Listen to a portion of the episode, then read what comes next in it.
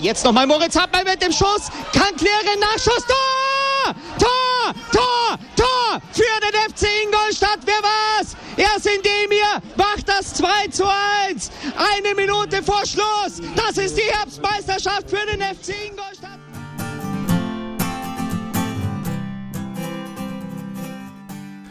Servus Schanzer, willkommen zum Schanzer Zeitspiel. Es ist eine wunderbare Zeit im Jahr und diesmal ist es nicht der November und auch nicht der Oktober. Wir waren vorhin schon komplett verwirrt, denn es ist tatsächlich noch Januar und der FC Ingolstadt hat seinen Trainer entlassen. Das könnte in unserer unglaublich langen Historie ungefähr das erste Mal sein, dass es im Januar passiert. Ich glaube, Jürgen Perez ist mal in der Winterpause entlassen worden. Aber es ist schon länger her. Oh, so, wir, wir, brechen mit Traditionen. Mit manchen Traditionen muss man ja einfach brechen. Das kann nicht immer der November sein. Ja, egal. Wir sind hier. Wir haben ursprünglich mal gedacht, wir sollten eigentlich mal wieder aufnehmen. Und jetzt ist der Verein dazwischen gekommen und dachte, komm, lass doch mal den Trainer rausschmeißen. Was für uns jetzt dafür äh, sorgt, dass wir heute am, was haben wir heute, den 31. Januar, äh, eben der zum einen letzte Tag der Transferphase und zum anderen der Entlassungstag von Rüdiger Rehm ist. Deswegen schicke ich direkt mal vorweg, es könnte sich auch einiges ändern, bis ihr diese Podcast-Folge hört. Aber bis dahin sind wir heute erstmal wieder zu dritt, ranten vielleicht ein bisschen und äh, sehen den Bene gerade technische Probleme vorschieben. Ich weiß auch nicht genau, ich kann das ein bisschen überbrücken, Leute. Soll ich einen Witz erzählen? Also so, jetzt, jetzt verstehe ich euch wieder. Hallo Bene. Ist egal. So, also Bene hat seine technischen äh, Probleme, glaube ich, gefixt. Also er schaut immer noch ganz verstört irgendwie. Also ich muss vielleicht schieben, wir sind dadurch, dass alles kurzfristiger war, heute nicht alle physisch vor Ort. Ich habe den Martin hier bei mir. Servus Martin. Ja, ich bin bei gehört. dir, so ja, wie es immer ist. Ja, ja können wir äh, einfach nochmal neu anfangen. Und äh, der Wede, den ihr jetzt gerade gehört habt, der so tut, als würden wir jetzt wirklich nochmal neu anfangen, nur weil er sein Mikrofon und sein Headset schon nicht hinbekommt. Der ist auch da, aber der ist uns zugeschaltet. Servus, Bene. Servus. Ja, er ist begeistert, ihr merkt es. Alles klar. Ich würde trotzdem sagen, wir haben jetzt mal vorweggegriffen, wo wir jetzt eigentlich gerade stehen, wo wir gerade so sind, was total passiert ist, aber wir sollten vielleicht erst nochmal äh, doch mal aufräumen, wie es jetzt zu diesem erneuten Paukenschlag gekommen ist. Ist das ein Plan? Hat der Bock? Ja, natürlich. Ich glaube, wenn das Schanzer Zeitspiel in der Vergangenheit geglänzt hat, dann in Phasen wie diese. Ja, wir hatten noch kurz hatten eigentlich ursprünglich mal gedacht, komm, lass uns jetzt auch das Dortmund-Spiel auch noch abwarten. Aber wenn das Dortmund-Spiel dann jetzt ein Sieg geworden wäre, dann hätten wir echt Probleme gehabt irgendwie in unserer Rant-Verfassung. Aber deswegen ähm, hören wir uns doch erstmal Aue an. Erstes Spiel nach der Winterpause. Wir haben uns das letzte Mal zwischen Weihnachten und Neujahr gehört. Da waren wir ja alle schon nicht so unglaublich euphorisch, was so den Start in die Rückrunde angeht ich würde mal sagen, ein Großteil unserer Prognose hat gestimmt. Es war irgendwie arschkalt, es hat geregnet, es war Montagabend gegen Aue und es waren ja gar nicht so viele Zuschauer da, aber eigentlich für Montagabend gegen Aue dann doch mehr, als ich erwartet hätte. Aber das Ergebnis war jetzt nicht unbedingt das, was wir uns erwünscht hätten. Vor allem, nachdem unser neuer Top-Scorer, unser neuer Top-Stürmer, nach neun Minuten dieses 1-0 reinmacht. Und man sich ja eigentlich denken müsste, okay, gut, neues Jahr fängt gut an. Nur was zur Hölle ist schiefgelaufen? Naja, also ich war ja gefühlt der Einzige in diesem Stadion, der irgendwie so ein bisschen was wie, wie Euphorie mitgebracht hat aus der Winterpause. Ich weiß selber nicht, das traut man jetzt mir erstens auch nicht zu und zweitens, ähm, ja, weiß ich selber nicht woher. Also aber, nicht, dass der ein oder andere Aue-Fan auch Euphorie dabei hatte? Weiß ich nicht. Ja, gut, die kamen jetzt auch nicht mit so einer tollen Hinrunde im Gepäck. Nee, aber also ich habe das so ein bisschen aus dem, aus dem äh, Chemnitz-Testspiel, das einzige, das ja quasi zwischen unserer letzten Aufnahme und dem, und dem Ligastart dann lag, äh, gezogen. Ähm, ein 4-0-Sieg, der, ja, also der mir zumindest vermittelt hat, dass da in der Winterpause viel, viel Eingespieltheit irgendwie äh, ja, hinzugekommen ist, dass das System, das wir auch beim letzten Mal schon ein bisschen besprochen haben, das seine Vor- und Nachteile bestimmt hat, ähm, gefühlt für mich ähm, ein bisschen ja, optimiert wurde in der Winterpause, dass da Laufwege gestimmt haben, dass auch eine Torgefahr da war. Und das, darauf habe ich so ein bisschen meine Euphorie gefußt und habe das natürlich auch jedem mitteilen müssen. Und bin dann natürlich ordentlich auf die Schnauze gefallen, wenn man so die, die Wochen seither irgendwie anschaut oder beziehungsweise auch das Spiel für sich genommen. Ich kann mich ähm, auch ganz dunkel an so eine ganz diffuse WhatsApp-Nachricht irgendwie erinnern, wo es irgendwie schon auf irgendwelchen positiven Dingen berichtet wurde und ich einfach nicht ernst genommen habe, was du genau gerade willst. Und mir eher dachte, das ist Sarkasmus oder passiert da gerade wirklich irgendwas Gutes. Ja, aber schön. Schön, dass du dich da auch noch so gut erinnern kannst. Das gefällt Ja, natürlich. Also bei solche Fehler mache ich nicht nochmal. Aber ja, also ich war der Einzige offenbar, der mit dieser Euphorie da reingestartet ist. Wurde auch so ein bisschen, finde ich, bestätigt von der Mannschaft, weil so in diesen ersten Minuten fand ich auch das Pressing ganz okay. Klar ist das Tor dann wieder eher eine Zufallsproduktion, aber es war zu dem Zeitpunkt jetzt nicht, nicht aus dem Nichts oder so. Also ich finde, wir sind logisch, verdient ist, ein, ist zu diesem frühen Zeitpunkt ein, ein großes Wort, aber wir sind jetzt nicht komplett unlogisch in Führung gegangen. Was danach passiert ist, kann ich nicht beantworten. Weiß ich nicht. Danach wieder alter Trott. Ja, ich, meine, wie du schon sagst, also ich finde auch, das Tor in der neunten Minute ist ein bisschen früh, um für ihn zu reden, aber ja, ich habe auch noch Erinnerung, dass es eigentlich ja ganz gut losging. Also jetzt auch nicht nur dieses Tor, ich meine, das war ein Riesenabwehrbock, einfach dieses, äh, dieses Tor, aber es war halt am Ende des Tages dann gut, dass Butler das, äh, den Laufweg nimmt, dass er da drauf geht, dass er im Endeffekt zum Fehler dann irgendwie naja, zwingt ist wahrscheinlich übertrieben, aber dass er es zumindest ausnutzt und ihn dann auch reinmacht. Also es hat auch in der Vergangenheit den einen oder anderen Stürmer gegeben, der den auch nicht reingemacht hätte. Ja, ähm, deswegen vielleicht mal der, der, nächste. Also ich, ich bin auch ratlos, deswegen frage ich dich aber gleich wen hast du irgendwie, hast du irgendwelche Erklärungsansätze für dieses, äh, ja, für den Einbruch spätestens mal dann irgendwie ab der 30. Minute in diesem Ausspiel? Schwierig, sehr schwierig. Also ich kann euch da nur zustimmen, weil eigentlich solltest du ja zumindest davon ausgehen, dass wenn du so perfekt in das Spiel startest, dass du ein schnelles 1-0 hast, dass dir dann gegebenenfalls Sicherheit gibt, dass dir gegebenenfalls auch Räume eröffnet, weil dann eben sich der Gegner und insbesondere in so einer Situation wie Aue dann nicht mit dem 0-0 oder mit dem Unentschieden zufrieden geben kann, sondern dann selber irgendwann mal auch was für das Spiel machen muss. Also eigentlich sind die Voraussetzungen perfekt. Und wie du dann das Spiel wieder so hergegeben kannst, das ist schon wirklich, ähm, ja, sehr, sehr schwierig. Ähm, was ich aber auf jeden Fall dazu sagen kann, also das hat man dann auch insbesondere beim 1-1 gemerkt, das wieder relativ offengelegt hat, dass auch strukturell im Abwehrverhalten so manche Sachen nicht passen.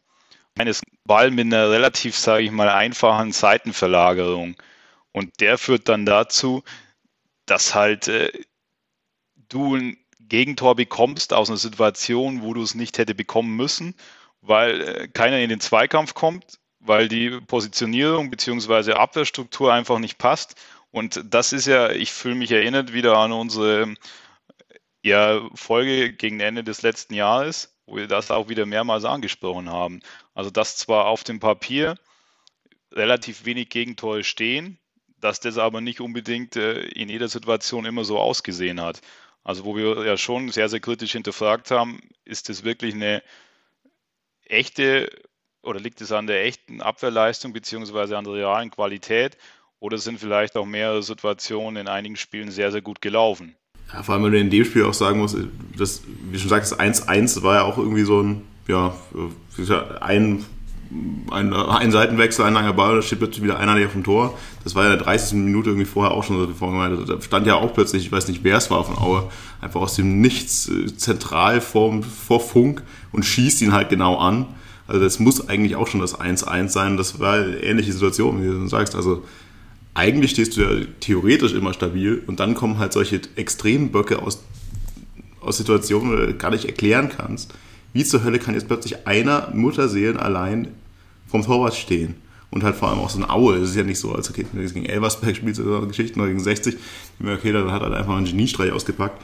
Aber dass man sich gegen Aue mehrfach solche Dinge einfängt, das zeigt halt einfach, dass da diese C3er-Kette, 5er-Kette, was auch immer, die da hinten Probleme hat, oder haben wir einfach generell ein Problem in der individuellen Zuordnung.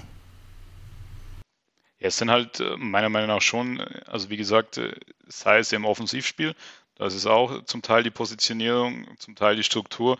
Und so ist es dann auch äh, bei der Defensive. Und dann musst du ja schon sagen, also das dann insbesondere mit einer Dreier-, Fünfer-Kettenstruktur, die ja eigentlich dazu dienen sollte, dass du zumindest in der Defensive diese, dieses äh, Plus an Stabilität hast. beziehungsweise diesen einen Mann mehr hinten und gerade in diese Dreierkette, den du dann auch verteilen kannst. Klar bist du dann in der einen oder anderen Situation äh, vielleicht mal offener gegen Verlagerungen, weil du eben, wie du schon sagst, äh, dann vielleicht nicht äh, die direkte Positionierung gegenüber dem Mann hast, außen, aber dass du dann über Verschiebestrukturen regeln kannst. Und das hat halt hier überhaupt nicht gepasst. Und das ist ja dann schon fast wieder sinnbildlich. Also wenn wir jetzt ein bisschen weitergehen, ähm, zu dem 11 und dem letzten Endes dann 2-1. Ich bremse dich mal ein, ich habe noch ein paar Sachen zum 1-1. Zum einen, äh, zum einen würde ich gerne, also den ersten Schuss pariert ja Funk erstmal noch auch in die richtige Richtung, aber ich verstehe es beim der fünften Wiederholung nicht. Es sieht so komisch aus, was er dann in, beim Nachschuss macht. Also ich habe irgendwie das Gefühl, irgendwie habe ich das Gefühl, er schaltet ab und denkt, er schießt nicht mehr aufs Tor. Also ich weiß nicht, ich will gar nicht sagen, dass er den kriegen muss, den Nachschuss. Und dass er den kriegen kann, weiß ich nicht. Aber irgendwie habe ich das Gefühl, er fängt an zu laufen und bleibt dann stehen oder zögert und wundert sich dann, dass der Gegner ins Tor schießt.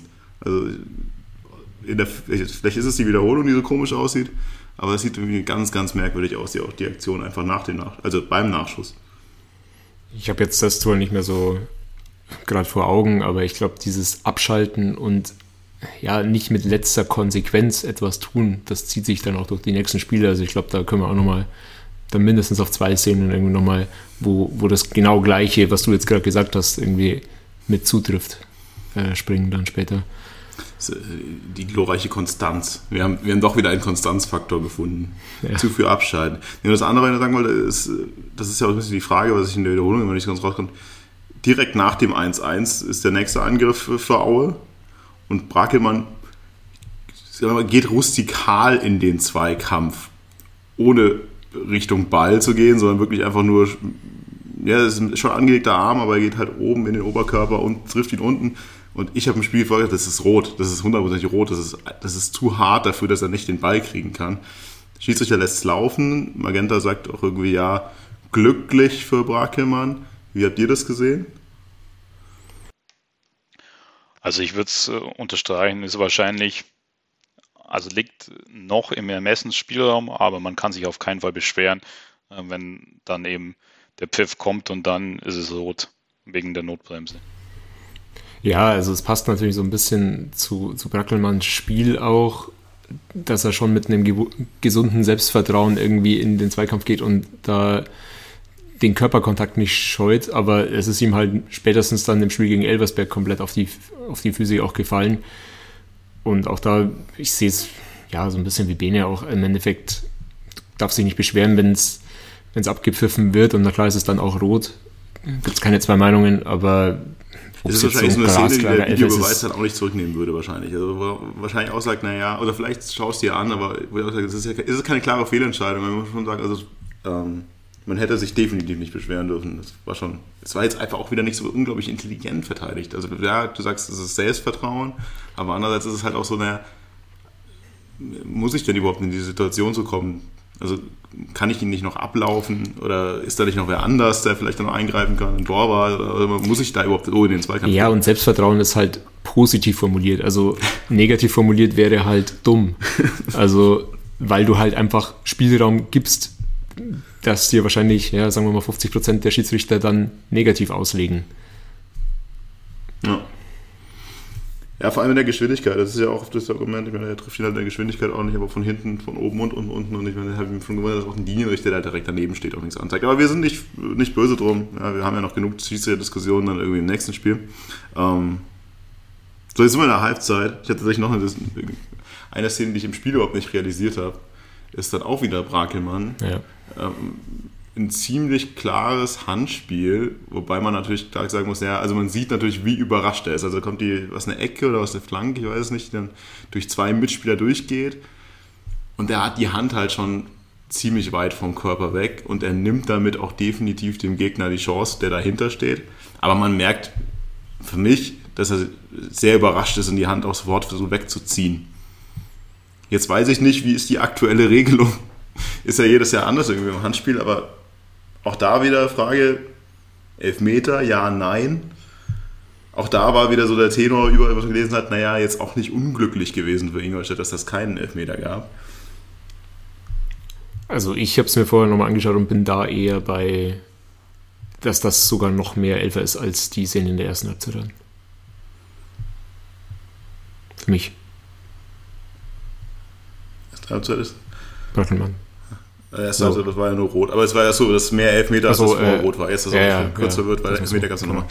Ach so, ja. Ja. Ich weiß, das ist halt immer die Frage. Ich glaube, das ist echt immer so eine Auslegung. Es ich meine, es ist eine unnatürliche Vergrößerung der Körperfläche. Ja, es ist eigentlich eine natürliche Handbewegung. Ja, aber der hat die Hand halt da und der Ball springt durch zwei Verteidiger durch. Es ist halt maximal unglücklich. Aber andererseits, wenn der halt nicht die Hand da hat, dann steht dahinter einer, der ihn wahrscheinlich einschiebt. Gut, nur so viel zum Thema, mal kurz äh, auch äh, vielleicht vorweg fürs nächste Spiel, was so Schiedsrichterbenachteiligung angeht. Also in dem Spiel hat man definitiv jetzt kein, ja, keine Benachteiligung, sondern eher so ein paar Szenen, wo sagt, war schon okay für uns. Ja, und dann, was haben wir noch? Ach ja, Bene, da habe ich dich vorab gesagt. Mach gerne jetzt an der Stelle weiter. Jetzt kommen wir nämlich zum, zum Elfmeter, oder? Ist es schon wieder? Genau. Und zum 2-1 dann. Aber der Elfer geht dem voraus. Ja, und äh, also ich wollte halt äh, darauf hinaus, weil ähm, das für mich wieder auch so eine Verbindung zu vorher war. Stichwort Abwehrstruktur beziehungsweise kollektives Abwehrverhalten. Und da ist es halt so, dass, dass ich mir also diese Szene nochmal mehrmals angeschaut habe, weil es ist halt wirklich so, ähm, du bist oder der gegnerische Spieler ist an der Mittellinie und es sieht erstmal danach aus, dass nicht so viel passieren kann. So, und dann macht es der ähm, Spieler von Aue relativ clever, dass er sich im, im Deckungsschatten freiläuft. Aber dann sieht man auch wieder, wie diese Struktur gar nicht passt. Ich weiß jetzt nicht mehr, wer es war, aber der, der Spieler vom FCI auf Außen, der versucht dann, weil der Pass eben relativ gut in die Schnittstelle kommt, dann hinzugehen, erreicht ihn aber nicht. Andererseits, ähm, dann sieht Zapa Ermus raus. Er ist aber zu spät dran und kommt halt überhaupt nicht in den Zweikampf und kommt dann noch aber auch so spät, dass er dann auch noch äh, den Spieler des FC Aue trifft und ähm, dann es halt elf Meter gibt und er auch nicht mehr in die Möglichkeit kommt oder, die, oder auf jeden Fall den, das Ding nicht so verteidigt, dass er ihn einfach abläuft. So, aus einer Situation, wo vor ein paar Sekunden noch der Ball an der Mittellinie war, wo du äh, sehr, sehr viele Spieler zwischen äh, gegnerischen Spieler mit Ball und eigenem Tor hast, entsteht dann eine Situation, die komplett innerhalb ein paar Sekunden gegen dich läuft. Und das sollte eigentlich so nicht sein. Ja, und da noch dazu gesagt, eben wieder, es ist halt Aue. Ja? Also es ist wirklich eine Mannschaft, die jetzt nicht mit vor Selbstbewusstsein irgendwie strotzt und jetzt irgendwie hat, aufgedrumpft hat. Und sie hatten halt wirklich diverseste Male es recht einfach da. Also klar sind das gute Spielzüge gewesen, aber doch recht einfach, uns da richtig am kalten Fuß zu erwischen in dieser Dreierkette. Ja, vor allem, es war halt ein Pass. Es ist ein Pass. Also es ist kein kollektives irgendwie drei, vier Kombinationen mit, äh, mit einem Ballkontakt, Weiterleitung, sofort in den offenen Raum, sondern es ist ein Pass, der komplett deine Abwehr entblößt und das sollte und darf halt nicht sein. Und dann kommt dazu noch, und das ist so eine Mischung für mich auch in diesen drei Spielen, eine Mischung aus kollektiv suboptimaler Verteidigung und dann noch einem individuellen schlecht verteidigen in einigen Situationen. Also da werden wir auch noch gegen Elbersberg dazu kommen. Aber da ist es so halt, dass selbst wenn dann der Pass bei diesem Aue-Spieler da ist, im 16er, dann heißt es ja noch lange nicht, dass ich da einen Elfer verursachen muss, sondern dass ich gegebenenfalls Möglichkeiten habe, den abzulaufen oder das dann noch äh, verteidigen kann. Und diese Mischung, die ist dann halt sehr, sehr schwierig. Stimme ich vollkommen zu. Also auch gerade was das Individuelle angeht. Ähm, ich glaube, man kann auch mittlerweile schon ein Stück weit über die Besetzung von Sapa in dieser Dreierkette diskutieren. Ähm, was aber auf jeden Fall auch noch dazu kommt, ist, wir haben vorher gesagt, der Dreierkette sollte dir eigentlich eine Stabilität geben defensiv, aber das Gefühl ist eher, dass die Eingespieltheit dann in der Besetzung dieser Dreierkette zum Teil wieder so schlecht ist, dass einfach die Abstimmung hinter und vorne nicht passt und du das genau dann äh, gegen uns ausgenutzt wird. Also dieses, ja, Bälle in Schnittstellen und die Abstimmung ist nicht so gut, um dann zu wissen, wer nimmt welchen Laufweg auf und so weiter. Ja, ich finde vor allem, du sagst, Sapa in der Dreierkette. Also das ist, ich, ich hatte letztes Mal, habe ich schon mal gesagt, dass ja, letztes Mal schon groß darüber geredet, dass uns Sapa jetzt nicht so gut gefällt, wie wir es ursprünglich mal gehofft hatten. Und das halt vor allem ein Problem für mich irgendwie auch war, dass er sehr, sehr oft sehr irgendwie so die Geduld in der Verteidigung verliert, sehr impulsiv irgendwie verteidigt und das schon auf der 6 zu Probleme geführt hat, weil er halt Rücken reißt und wenn er das halt auch noch als zentraler Innenverteidiger macht, dann wird das eben noch komplizierter. Das sind solche genau Sachen wie dieser Elfmeter halt auch. Also ich weiß nicht, ob er ihn wirklich realistisch ablaufen kann in der Situation, weil er sich ja eher nach hinten bewegt und der Stürmer wirklich im Vorsprung nach vorne ist, aber es ist halt trotzdem so ein, ja, er versucht halt einfach jetzt diesen Ball da wegzuhauen, kommt zu spät und tritt den Gegner um. Vollkommen klare Elfmeter. Übrigens, da kurz dazwischen noch auch für mich ganz klare gelb-rote Karte. Äh, nächste Entscheidung, die so ein bisschen schwierig war. Absolut. Aber ja, bin auch da der Meinung. Also dieses, ich meine, wir hatten vorher schon immer gesagt, naja, in unserer Innenverteidigung sind oft mal Bäumchen wechsel dich mit zwei Leuten und wenn du mit drei Leuten auch noch ständig wechselst, dann wird es sicherlich nicht eingespielt. Ja. ja, ist natürlich auch nicht komplett irgendwie aus der Luft gegriffen. Also es war halt einfach so, dass Musliu dann auch die ersten beiden Spiele nach der Winterpause wieder ausgefallen ist. Dazu hat man Antonic abgegeben.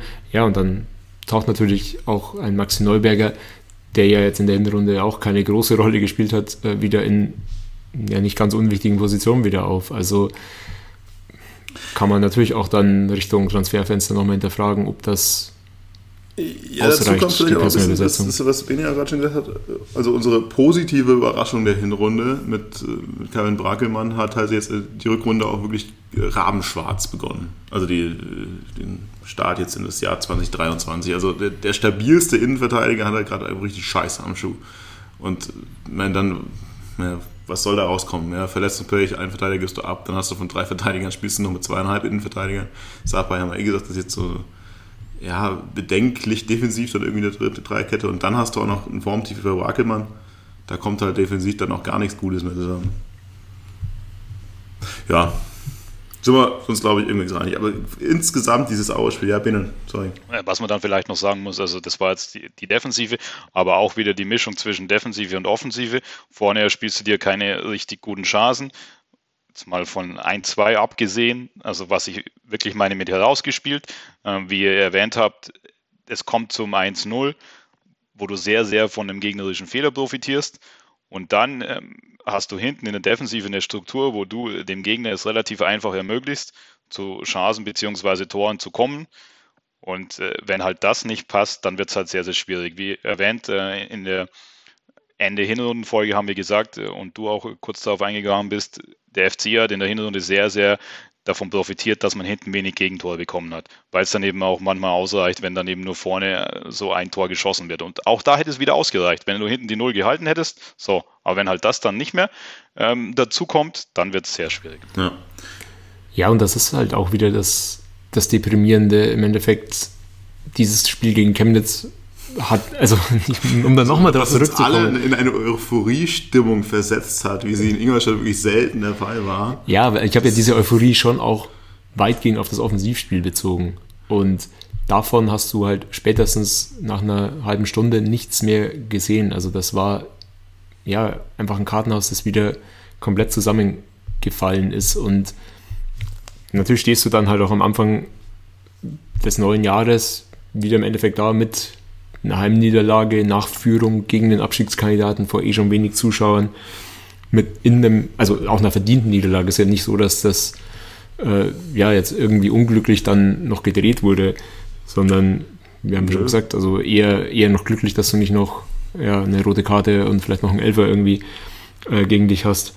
Also das ist halt eigentlich echt kein gutes Zeichen, auch weil es nicht das erste Mal ist, dass eine Führung äh, aus der Hand gegeben wird oder was heißt auch so angegeben, äh, sogar noch in, in äh, eine Niederlage verwandelt wird. Das ist meistens gar kein gutes Zeichen. Also auch, dass da mehr nicht stimmt. Ja, ich meine, das, äh, am Ende hat ja auch irgendwie die Rebe sich versucht, irgendwie dran hochzuziehen, dass äh, wir 14 Ecken hatten oder so. Ich meine, ja, gut, also hat man auch länger, glaube ich, nicht irgendwie zweistellig Ecken, aber da ist, also ich kann mich nicht erinnern, dass da irgendeine gefährliche Situation rausgekommen wäre. Ich, meine, ich sehe es noch positiv irgendwie, gedacht, okay, mein Gott, Butler kam mir echt ganz gut vor eigentlich in dem Spiel. Eigentlich mit Abstand der beste Mann auf Ingolstädter Seite. Wesentlich schneller, als ich in Erinnerung hatte. Aber ansonsten, mein Ditgen hat dann irgendwie nachher gespielt oder eingewechselt? Ich weiß gar nicht mehr. Nee, Ditgen hat, glaube ich, alle Spiele von Anfang an gespielt. Alle sogar von Anfang an, ja gut. Also das, ich meine, kann man ja nachher auch nochmal drauf eingehen. Das war ja bisher in Ansätzen gut, aber halt jetzt auch noch nicht äh, so viel rausgekommen, dass es alleine halt irgendwie jetzt da diese Offensive belebt. Ja, gut, also im Grunde, wir haben es, glaube ich, zusammengefasst. Also das ist, das ist nicht, das war jetzt nicht unglücklich und vor allem es war nicht unglücklich zusätzlich dazu, dass jetzt auch da viele Entscheidungen erstmal in dem für uns liefen. Vielleicht mal so die Stimmungslage da schon. Ich kann mich irgendwie an keine Situation erinnern, an dem die Gegengerade nach dem Spiel so schlagartig leer war. Also wirklich, also die ist ja schnell leer, aber so leer war wie nach diesem Spiel, also bevor die Mannschaft neu gekommen ist. Also da war ja konstant Hand abzählen, wer da noch an der Gegengerade war. Und tatsächlich auch in der Südtribüne wirklich nicht mehr so viele Leute waren. Es gab keine Pfiffe, es gab aber sehr viel konsternierte Blicke. Einfach schon mal. Also allein das Zeichen, dass eigentlich kein Mensch mehr da war nach dem Spiel, zeigt halt schon, dass das. Äh, also, wenn es bei anderen Leuten auch Euphorie aus dem Chemnitz-Spiel gab, dass sie da halt komplett schon verschwunden war wieder. Aber was will man erwarten bei Montagabend? Und zwischendurch hatte man das Gefühl, es zieht ein kleiner Hurricane auf und zerlegt das Stadion, wo auch immer das herkam. Ja, also genau das, was du sagst, das ist halt sehr, sehr offensichtlich direkt wieder, dass du direkt wieder in der negativen Stimmung bist.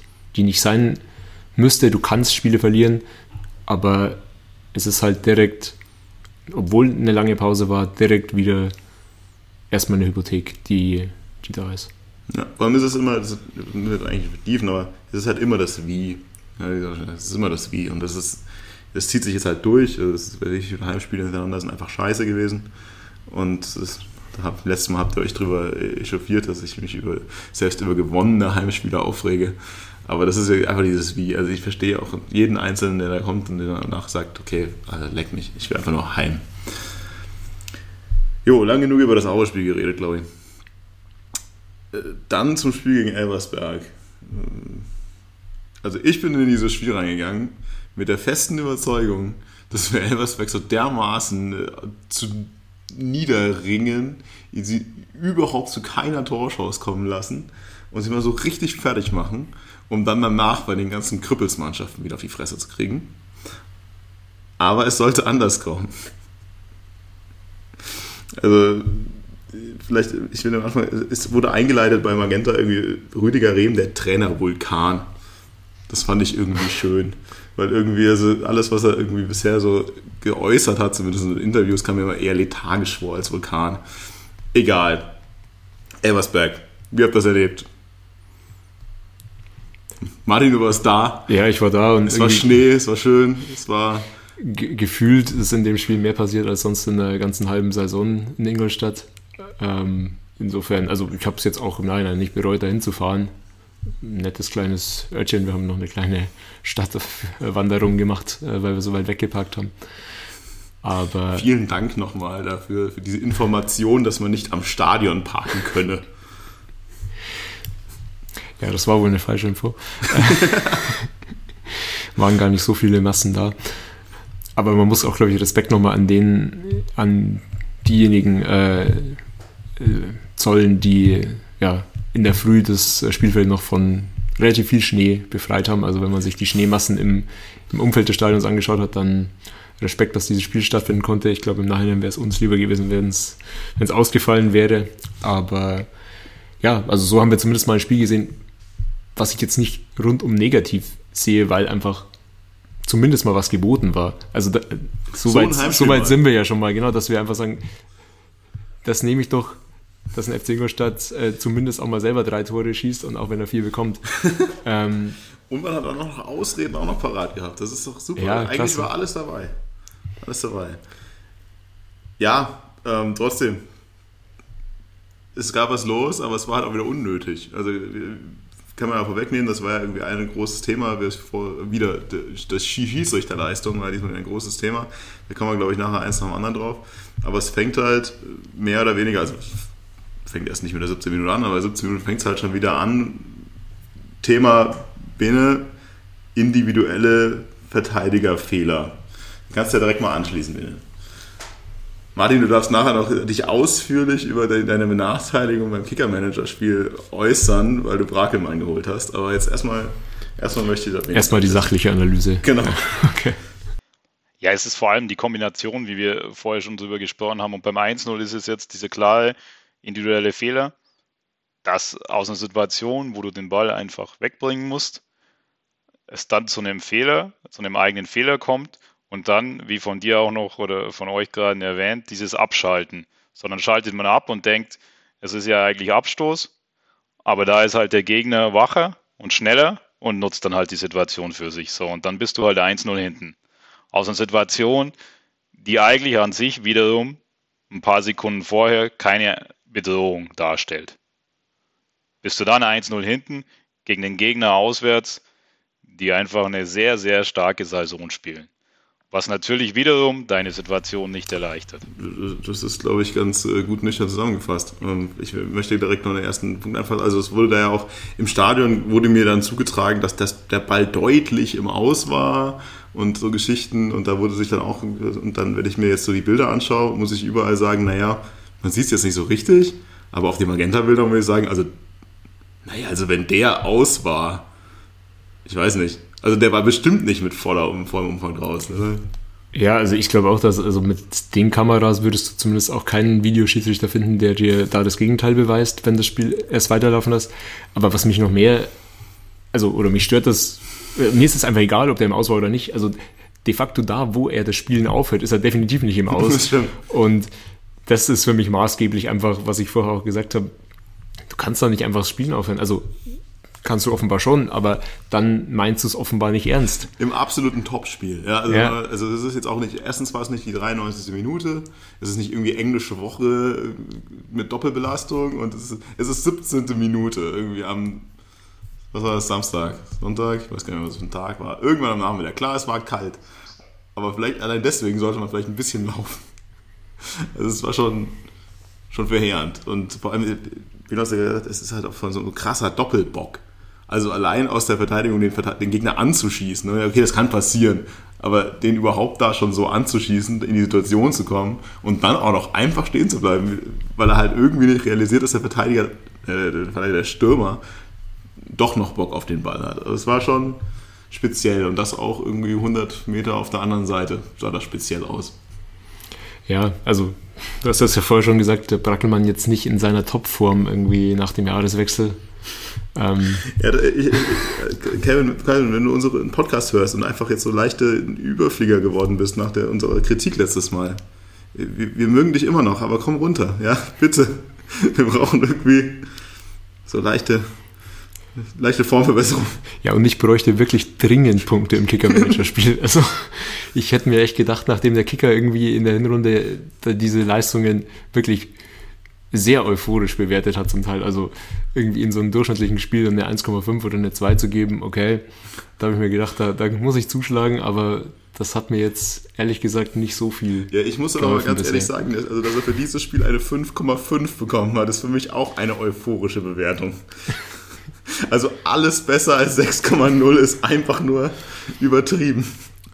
Ich möchte da noch verteidigend aufführen, äh, dass er aber auch das äh, zwischenzeitliche 1 zu 3 vorbereitet hat. Das, das stimmt natürlich. Also ich weiß nicht, ob man das wirklich aufwiegen kann, aber das stimmt, da hast du vollkommen recht. Ja, Spaß beiseite. Also wäre doch eine 2 gerechtfertigt gewesen. Es fing mal wieder denkbar dumm an. Also man hast halt einfach gesehen, mein Elversberg steht da oben, weil sie halt jetzt nicht komplett bescheuert sind, weil sie halt einfach Bock haben, weil sie Wille haben. Und ich fand generell, ich fand den Spiel das einfach, ich fand es erschreckend, wie abgeklärt Elversberg eigentlich irgendwie spielt. Also ich hatte das Gefühl, immer wenn wir versucht haben zu pressen, hat das Elversberg da entspanntes aus der Defensive rausgespielt. Da mir, oh, oi, oi, oi. Also da sind wir kilometerweit von entfernt, von solchen, von so einem Selbstbewusstsein einfach. Ja, und also, und auch halt sich dann persönlich ja irgendwie in den, in den Raum, in, in den Rausch gespielt hat ähm, wo es immer doch irgendwie heißt, na, in der dritten Liga kannst du keinen schönen Fußball spielen und hin und her und dann kommt da ein Aufsteiger und der dir wirklich über einen langen Zeitraum das genaue Gegenteil. Also das ist schon. Ja, und wenn du das halt angeschaut hast, ist es halt jetzt nicht irgendwie Union Berlin, weil sich immer jeder fragt, hey, wie kann das sein, mit zwei Expected Goals zwölf Tore zu machen? Sondern ich habe mir da echt bei dem Spiel gedacht, scheiße, man, die können halt echt Fußball spielen.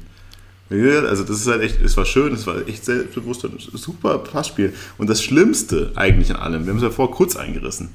Nico Antonic wechselt zu Elversberg. Er hat eh schon so ein Hä? Dann spielt er auch noch und spielt sowas von souverän.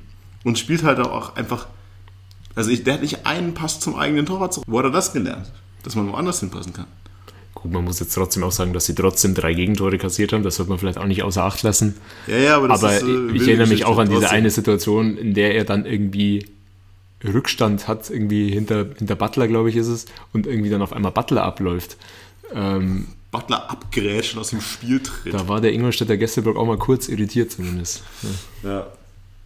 Mai sei ihm gegönnt. Ja, das ist, ist ja auch schön. Aber trotzdem, ich finde es interessant, wie er sich da auch halt einfügt so schnell. Also das ist schon bitter zu sehen, vor allem wenn wir jetzt gerade darüber diskutieren, dass uns die Innenverteidiger ausgehen und irgendwie die Qualität nicht passt.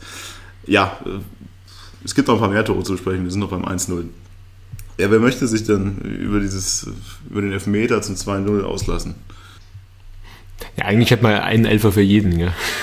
Stimmt. Wollen wir es so machen? Wer Ja, will wer dann machst du den. Ja, dann, dann mache ich den ersten. Genau. Jeder, jeder einen Elfer, super. Klasse. Wir hätten auch fast für jeden Platzverweis, hat aber nicht geklappt. Ähm, wir hätten für jeden auch ein Jak Jakobsen-Tor und wir haben wahrscheinlich für jeden zwei Brakelmann-Fehler. In zwei Spielen. Ich, also ich fange jetzt auf jeden Fall hier mal mit dem Elfmeter an. Also das ist halt auch eine der strittigen Situationen gewesen und es ist auch, wo sich viel darüber aufgeregt wurde. Und ich habe es mir jetzt auch irgendwie dran mal angeschaut. Und ich muss ehrlich sagen, also es gibt ja zwei Situationen irgendwie, über die geredet wurde. Einmal am Anfang einen vermeintlichen Ellbogenschlag gegen Linzmeier, bei dem ich immer noch sagen muss, dass ich in keiner Wiederholung irgendwie jetzt wirklich einen aktiven Ellbogenschlag wahrnehmen kann, ohne sagen zu wollen, dass es den nicht gab. Weil man einfach wirklich sagen muss, selbes Problem beim 1-0, so richtig viele Kameraeinstellungen, bei denen man wirklich jede Situation bewerten kann, gibt's nicht. Und jetzt mal so andere Einschätzungen anschaut, sagen die auch meistens, naja, das war eher jetzt kein Foul. Also du hast ja, glaube ich, irgendwie das geschickt von unserer, von unserer Lieblingseinordnung. Die zweite Geschichte dann halt wieder, das vermeintliche Brakelmann-Foul, finde ich schwierig. Also ich muss sagen, wenn ich das einfach anschaue, ist es, wie man so sagt, ein, ein sehr weicher Elfmeter. Also er touchiert ihn minimal an der Hacke. Nachdem es solche Elfmeter inzwischen ja schon bei WM-Finals gibt, muss ich sagen, dann ist das wohl so.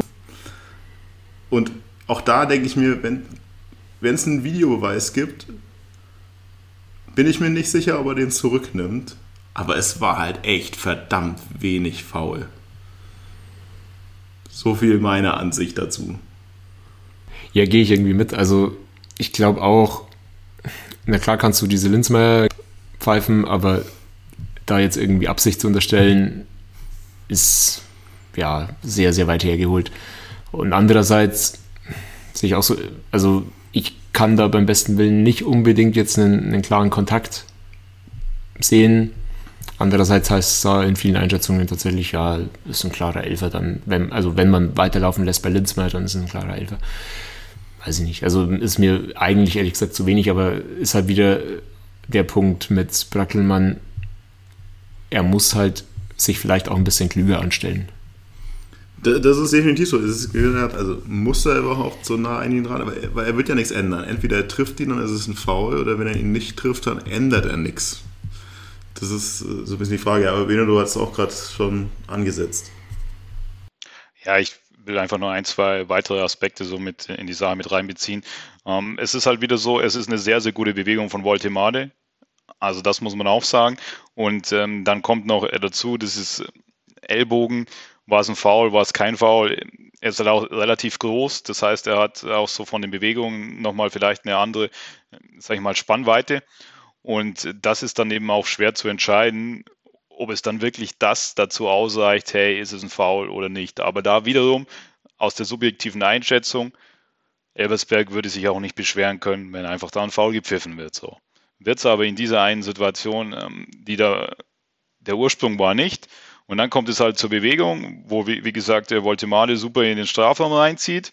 Ähm, und dann, wie ihr es schon erwähnt habt, Brackelmann kommt zu spät, ist wieder schlecht positioniert in dieser Situation. Und wenn ich halt dann zu spät komme und in die Bewegung eingreife, dann kann halt auch, das ist einem ja auch bewusst, eine relativ leichte Berührung ausreichen, dass der gegnerische Stürmer aus seiner Bewegung gerissen wird und ihn das unterbricht. Ob das in diesem konkreten Punkt ein Elfer ist, das ist wieder die andere Geschichte.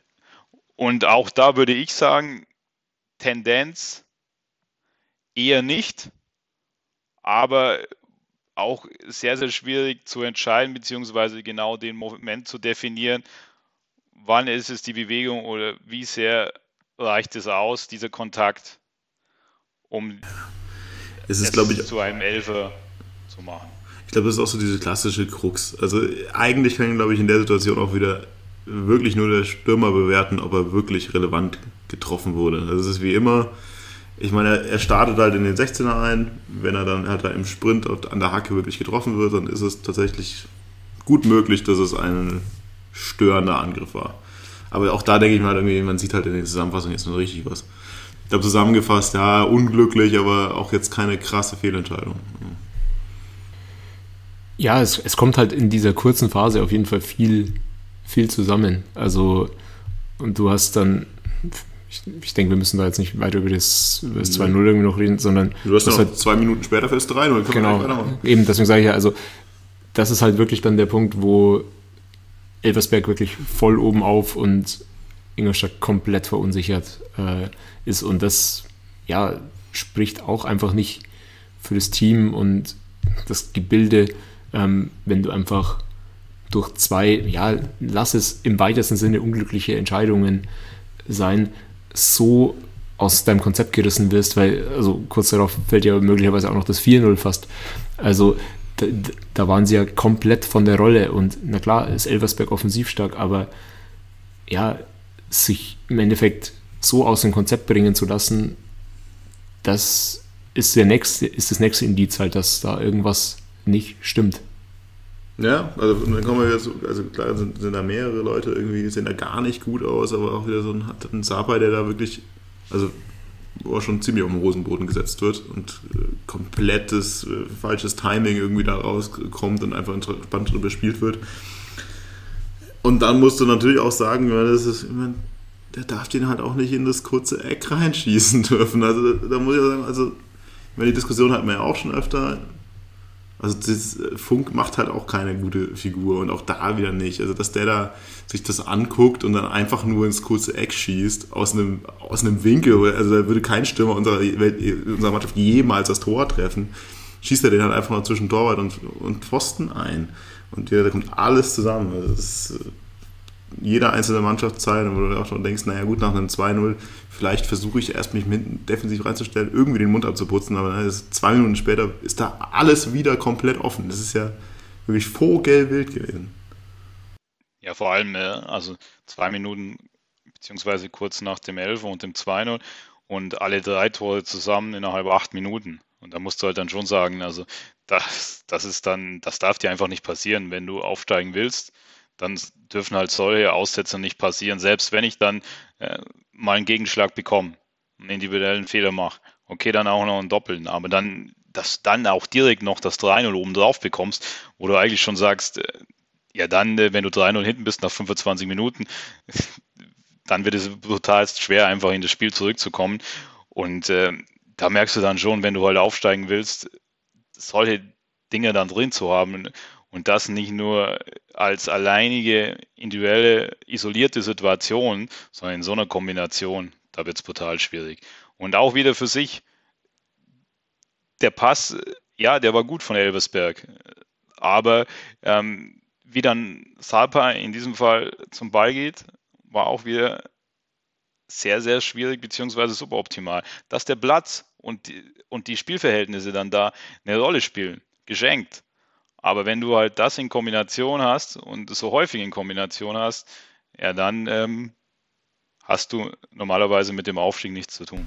Man muss sich ja dann nochmal eher vor Augen gewöhnen, wenn du gerade den Platz ansprichst, ähm, was dann halt aber auf Elversberg für ein Kurzpassspiel gespielt hat und wie schnell die umgeschaltet haben, einfach auf.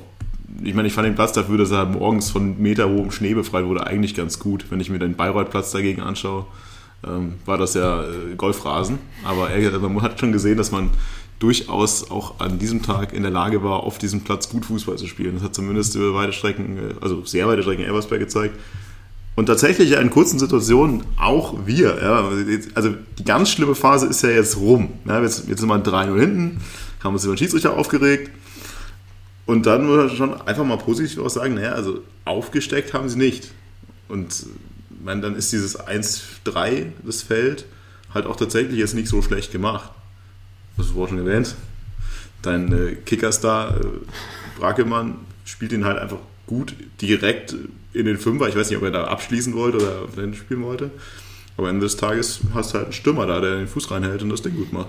Was wir jetzt viel zu selten haben, dass ein Stürmer auch mal da steht und irgendwie diese, ja, Scorer-Mentalität oder ja, Kaltschnäuzigkeit irgendwie hat. Ja, vielleicht den Punkt, den wir noch gar nicht erwähnt haben jetzt gerade. Ähm, wir haben ja letztes Mal ewig lang darüber geredet, warum spielt Testrot immer, warum spielt Testrot immer. War es dann so weit, dass Testrot eben das erste Mal jetzt während fit nicht in der Startelf stand. Hm. Ich weiß nicht, was geschah, weiß ich nicht, aber auch das Lustige ist ja eher so ein bisschen die Diskussion, wir immer noch hatten, naja, äh, wer könnte es denn sein, wer könnte es denn sein? Und wir uns in der Winterpause noch sicher waren, naja, Butler ist es nicht, ungefähr. Und man muss jetzt mal irgendwie sagen, dass so einer der wenigen Lichtblicke offensiv ja tatsächlich dann irgendwie Butler war, zumindest in den beiden Spielen. Hm. Ist er nach den beiden Spielen, vielleicht ein bisschen weit gegriffen, irgendwie dann doch der, der Neuner, den wir erst nicht gesehen haben? Weil das ist in der Kaltschnäuzigkeit, wie er den da reinmacht, ist jetzt nur ein Tor, aber es ist halt einfach mal, wie du es brauchst. Auch das erste Tor, was er schießt gegen, gegen Aue, ist halt einfach, wo auch gesagt dann, er, er geht halt gut einfach den Verteidiger und den Torwart an und macht den dann halt auch eiskalt rein. Das muss er jetzt auch noch beweisen, das muss er irgendwie länger ziehen, aber es ist zumindest mal ein Lichtblick auch offensiver Natur, oder? Ja, weiß ich nicht, ob wir jetzt irgendwie über. Jetzt will ich nicht über positive Dinge reden. Nee, ich, ich, will, ich, will, vor allem nicht irgendwie Zukunftssachen sprechen, weil du halt gar nicht weißt, wie wer neuer Trainer wird und wie er spielen lässt. Also, aber klar, ja, was du sagst, halt Butler hat erstmal positiv in diesen beiden Spielen gepunktet, allerdings gegen Bayreuth dann auch wieder nicht großartig. Also Bayreuth habe ich auch ehrlich gesagt nicht bemerkt, dass er auf dem Platz war. Das ist wie Testrota sonst immer, oder dann immer nach 75 Minuten dachtest, oh, der spielt doch. Ja, schwierig. Ja, vor allem, also wenn du dann jetzt das schon so formulierst, dann, dann merkst du ja von der wie geringen Ausgangsbasis du kommst. Also er war zweimal zur richtigen Zeit an der richtigen Stelle, aber das ist ja jetzt auch nicht so, dass, dass dann in anderen Situationen ähm, du sagst, ja, der hat jetzt, das sieht er nach Hause, als ob der Knoten geplatzt wäre oder als ob er dann nochmal ein ganz anderes Potenzial hat. Also das habe ich auch nicht ja, gesehen. Also Becker war viermal an richtigen Momenten an der richtigen Stelle und dann war Hype und dann durfte er wieder Joker spielen. Ähm, schwierig. Ja, klar, ich rede in Knotenplatz. Ich muss aber ehrlich gesagt sagen, dass äh, jetzt, wie wir über eine Winterpause gesprochen haben, dass ich gesagt naja, also Bata spielt keine Rolle, aber da man dann irgendwie auch von den Anlagen doch eher positiv überrascht. Vor allem die Geschwindigkeit, die ich irgendwie nicht mehr auf dem Zettel hatte, dass er wirklich auch außer gegen Antonic direkt ein Sprintduell, da war er dann doch der schnelle, der langsamere, aber eigentlich ganz gar nicht so schlecht war. Egal, ich merke schon, ihr habt keinen Bock auf positive Dinge. Äh, das 3-1. Also irgendwie sind heute verteilt die Rollen. Das 3-1 war gut, das, das war gut. Das hätte ich gerne öfter so. Ja, dass dann auch einfach mal einer kriegt im 16er den Ball, dreht sich, spielt ihn direkt weiter und dann steht der Stürmer richtig. Ja, jetzt bin ich wieder jemand, der noch so ein bisschen ähm, das darauf hinweisen muss. Das war auch davor, die Entstehung, war irgendwie so eine halb, ja, ein halb Befreiungsschlag oder einfach langer Ball nach vorne. Also der wurde dann äh, quasi sehr, sehr gut verwertet und das Maximale aus der Situation rausgeholt. Ja, gebe ich dir komplett recht. Aber das war jetzt ja auch kein äh, hier über vier, fünf Stationen kombiniert. Muss auch nicht immer sein, auf keinen Fall, verstehe mich nicht falsch.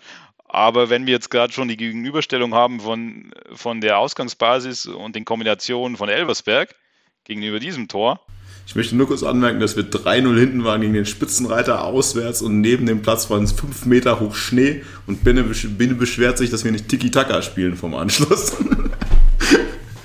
nur um jetzt mal so äh, Anspruchsdenken irgendwie nochmal Nein, aber das hat mir jetzt, also ich, ich wollte da schon nochmal kurz darauf hinweisen, nachdem das jetzt, äh, also ich weiß gar nicht, wieso das heute der Fall ist, aber Marco, du so positiv klangst, ähm, als wäre hier, weiß ich nicht, äh, nach dem 3-0. Äh, ich bin heute einfach, ach, heute ist irgendwas passiert, irgendwas ist heute passiert, ich weiß nicht genau was, das mich einfach gut gelaunt zurücklässt. Ja, kommen wir ja vermutlich im Verlauf der nächsten zwei, drei Stunden noch drauf. Noch dazu, ja. Der Deadline Day ist vorbei so. und du kannst endlich wieder. Jetzt, jetzt machen wir weiter. Komm, das, ich habe hier noch nie so viel zu einem Spiel aufgeschrieben wie zu denen, deswegen machen wir ein bisschen weiter. Ähm, da steht jetzt 3-1 zur Halbzeit und da haben wir vorhin, also es waren, glaube ich, alle überrascht, dass, dass ein Spiel mit Beteiligung des FC Ingolstadt Unterhaltungswert aufbaut. Ähm, außer für die, nur für den Gegner. Und dann kommen wir tatsächlich in die zweite Halbzeit. Und auch das zweite Tor für Ingolstadt ist meines Erachtens ziemlich gut. Aber ich sag da nicht mehr zu, nicht mehr zu. Ich will jetzt von euch hören, wie scheiße ihr es eigentlich fand. Ich, ich habe gesagt, ich fand's cool, ich bin heute der Positive hier. Ja, ich kann ja auch mal was Positives sagen. Also vor allem, weil auf das Droht ja doch sehr viel rumgehackt wird. In der Situation, die Vorlage von ihm finde ich überragend, weil er sehr, sehr schnell handelt und einen klasse Pass spielt. Klar, da profitiert auch Ditzkin ein Stück weit davon, dass der Torwart sehr unnötig äh, überstürzt rauskommt. Aber die Handlungsschnelligkeit von Testro, der dann in der Halbzeit eingewechselt wurde, die ja, wünscht man sich halt öfter. Ich möchte nur mal kurz anmerken, dass irgendjemand das letzte Mal noch gesagt hat, dass äh, wenn Testro positiv ausfällt, dadurch einen guten Pass. Ja, ähm, okay. Wer ist damit wohl schon wieder passiert? Ja, aber so stellst du dir ein Tor beziehungsweise auch einen Spielzug vor und das ist das eigentlich, was du von so einem Mittelstürmer haben willst. Der macht den Ball fest, spielt ihn dann im entscheidenden Moment weiter und so entstehen Räume und Lücken. Und der Dütgen macht das halt auch einfach mal gut und eiskalt. Also klar, das war definitiv nicht unbedingt das äh, A-Game des Torhüters, dessen Namen mir entfallen ist, wie immer. Also ich glaube, ich weiß nicht, wie oft das irgendwie der Torhüter beim Gegner sagt. Äh, aber den macht er halt gut. Macht er auch schön. Deswegen, ja, wunderbar. Zwei Tore. Allgemein Ditken, also ich finde schon, dass du auch in dem Spiel das ein oder andere Mal gesehen hast, dass er eine absolute Bereicherung sein kann für diese Mannschaft und für diese Liga. Du hast ja auch viel zu verlieren. Das, ist ja dein, das ist ja deine Glaubwürdigkeit hängt ja an der ja. Performance von Ditken. Und ich weigere mich noch so ein bisschen, äh, die, die abzugeben. Aber ja, ich finde, das hast du in dem Spiel halt schon, schon ein paar Mal gesehen, auch wie er dann sich aus Situationen zum Teil gelöst hat, im Mittelfeld äh, irgendwie mal Platz geschafft hat. Es sind so krasse Maxi Beister-Vibes. Ja, genau. Ja. Viel Potenzial und es blitzt immer auf und man denkt sich, da muss richtig was passieren. Und jetzt schauen wir mal. Hoffentlich wird das nicht ähnlich. Ja, gut, und dann, jetzt, ich, dann geht diese Dramatik weiter. Es steht 2 zu 3 und dann gibt es auch noch eine gelb-rote Karte. Von dem, was ich jetzt irgendwie von den Einzelszenen gesehen habe, vollkommen okay, die gelb-rote Karte. Und dann denkst du ja, okay, jetzt, also jetzt muss das Momentum ja sowas von auf unserer Seite sein. Also ein Mann mehr, du bist, hast zwei Tore Rückstand schon aufgeholt und jetzt geht es so richtig rund. Warum ging es nicht richtig rund? Weil wir wieder einen Elfer verursacht haben. Das ist jetzt offenbar ja meine. Das ist deine, Welt, aber das ist auch wieder dein Lieblingsspieler gewesen. Ja, äh, der mich ja dann zum ersten Mal in diesem Spiel, das ist ja doch recht emotional und äh, ja, wie auch immer, also uns haben zumindest während des Spiels schon sehr viele Nachrichten im, im Gästeblock ereilt, dass der Schiedsrichter wohl jetzt nicht so ganz auf unserer Seite war. Aber bei diesem Elfer ist uns dann wohl irgendwie der Kragen geplatzt. Also uns beiden hätte ich jetzt mal fast gesagt. Ja, also im Spiel, also nie, niemals im Leben ist das ein Elfmeter, habe ich im Spiel gesagt. Ja, muss ich jetzt auch im Nachhinein sagen, man kann ihn wohl schon geben. Ähm, da hat wohl der Blickwinkel ein bisschen getäuscht. Ähm, trotzdem, also, ja, bin ich, bin ich dabei halt auch wieder das unter ja, naiv und selbstbewusst dumm, verteidigt. Ja, selbst, selbstbewusst, äh, um bei meinem um meinen Calvin äh, da weiter zu, äh, zu stützen. Aber ja, ich bin trotzdem dabei, dass das jetzt nicht jeder Schiedsrichter direkt abpfeift, aber er, er zieht halt oben und trifft, glaube ich, auch unten. Ich weiß nicht, was am Ende gepfiffen wird. Ich, also er darf sich halt nicht beschweren, ähm, vor allem wie lange er dann irgendwie zieht. Er hat halt einfach mal ausprobiert, wie lange kann ich ziehen, bis er endlich pfeift. Also das, also im Spiel haben wir auch gedacht, also die klammern beide. Ich meine, also von unserem Blick genau hinterm Tor, also die klammern beide und das, das ist mehr stürmervoll als irgendwas. Und in der, in der Zusammenfassung, klar hat er auch seinen Namen da, aber da klammert mal einer. Und, äh, und er fängt ja auch schon vorm 16er an. Da, eigentlich kannst du dir nur, hättest du nur hoffen können, dass er es schafft, ihn zu Boden zu reißen vor dem 16er. Und auch das muss man mal sagen, wenn man es schafft, man klammert seinen Gegner, gegnerischen Spieler vorm 16er und schafft es aber nicht, ihn zu Fall zu bringen, bis er irgendwie schon hinter dem Meterpunkt steht. Auch da ist irgendwas falsch. Also da muss ich das zumindest richtig faulen. Egal, also ja, ich glaube, wir sind uns einig, es, ist, es kann man schon pfeifen, leider. Ja, also was mich dann schon noch ein bisschen überrascht hat, ist quasi die Einschätzung von unserem Lieblingsschiedsrichter Bava Grafati, dass äh, dass es da auch noch hätte rot geben müssen. Ähm, gut, ist natürlich, ja, es ist wohl offenbar eine klare Torchance. Er ist auch irgendwie letzter Mann oder letzter, der eingreifen kann. Ähm, und es ist ein Zerren, das heißt nicht ballorientiert. Also ja, kann man natürlich wohl auch rot geben dann dafür. Ja, also mich hat das auch total überrascht, habe da gar nicht über nachgedacht. Also nach der Logik muss ich sagen, ja, kann man glaube ich so sehen. Also weil wir uns jetzt auch immer noch nicht, glaube ich, sicher sind, wofür hat er denn gelb-rot gesehen? Also für das Foul oder dann doch fürs sehr, sehr lange Meckern? Also wenn es fürs Foul war, dann war es einfach schlecht vom Schiedsrichter. Also er, er, pfeift die Situation, er geht weg von ihm ist, und plötzlich geht er wieder zurück zu ihm, kurz bevor er Elfmeter ausgeführt und gibt ihm gelb-rot. Das ist es wird nicht aufgelöst wofür. Ich weiß nicht, ob du es irgendwie mitbekommen hast, ob das das Foulspiel oder das Meckern war, aber irgendwie im Stadion war es ganz merkwürdig. Und da habe ich auch mir gedacht, also du kannst doch für dieses Foulspiel kein Gelb-Rot geben, deswegen hast du mir erst recht gewundert, dass dann Grafati sagt, es könnte man durchaus rot für geben. Ähm, ja, ja, also ich glaube, auch das wieder Szene kann man nachher zusammenfassen. Äh, so, so, ganz beschissen wird man auch in der Szene nicht. Also ich fand es einfach wieder nur bezeichnend und äh, habe dann da mich gar nicht darauf fokussiert, auf was es jetzt äh, die gelb-rote Karte genau gegeben hat, weil ich dachte immer, das gibt's doch nicht. Du bist 3 zu 0 hinten, du kommst auf 3 zu 2 ran, dann kommst du in Überzahl, hast wirklich noch 30 Minuten Zeit. Das heißt, es ist jetzt nicht nötig, irgendwie sofort in einer halben paar Minuten musst du das Spiel drehen, sondern hast wirklich noch äh, ordentlich Zeit, um da was äh, zum Ausgleich zu kommen und den Punkt zu holen und machst dir dann wieder durch einige Sachen dasselbe kaputt. Und äh, dann, ja, wie er schon sagt, man kann diskutieren wiederum über eine Situation, aber es hat eben so perfekt in die, in die Sache gepasst, wo ich mir dachte, das kann es doch eigentlich nicht geben. Weil vor allem irgendwie, äh, also, also kurz davor wechselst du dann noch ähm, Dumbuya für Preisinger ein, um dann irgendwie nochmal ähm, komplett in die Offensive zu gehen. Und dann kommt äh, eine oder zwei Minuten später diese Situation. Ja, klar, aber auch dann ist das Spiel ja immer noch nicht durch. Ich glaube, wir haben auch noch irgendwie vergessen, dass ja Testrot vor diesem ich weiß nicht, ob es vor, dem, vor der Gelb-Roten für, für Elversberg war, aber mindestens ja, vor dem 4 zu 2 ähm, noch die Riesenchance aufs 3-3 hat. Ähm, die ja, die ja, dann wieder die vor von gesehen, stimmt das, aber im Spiel habe ich mir hatte ich einen Schreikrampf, glaube ich. Ja, also die eben seine Vorbereiterqualitäten in der einen Situation bei allen Ehren, aber dafür wurde halt eigentlich geholt, dass er dann in der Situation das 3-3 macht. Ja, das, da würde ich gerne immer noch, das muss ich mir auch einfach im Real Life nochmal anschauen. Also wenn man so viel, also von uns aus, sah das ja aus, als hätte er äh, kilometerweit Vorsprung und keinen Gegenspieler, um dann irgendwie so lange zu vertändeln, bis dann doch irgendwie ein Verteidiger in seiner Nähe befindet, plötzlich. Aber das ist ein guter Punkt. Ja, jetzt habe ich mich verdrängt. Ich war so in den positiven Dingen dieses Spiels gefangen. Aber ihr müsst mich ja wieder runterziehen. Ja, ja, da hole ich dich schon gern raus. Ja, aber jetzt äh, auch dann nochmal positiv. Auch, obwohl wir ja wirklich. Aber also, auch da kannst du erwähnen, ja. wer war der Verteidiger, wenn ich es richtig auf dem Schirm habe, war das Antonic, der dann letzten Endes kurz. Äh, auch das will ich nicht blockt. hören. Auch das will ich nicht hören. Ja.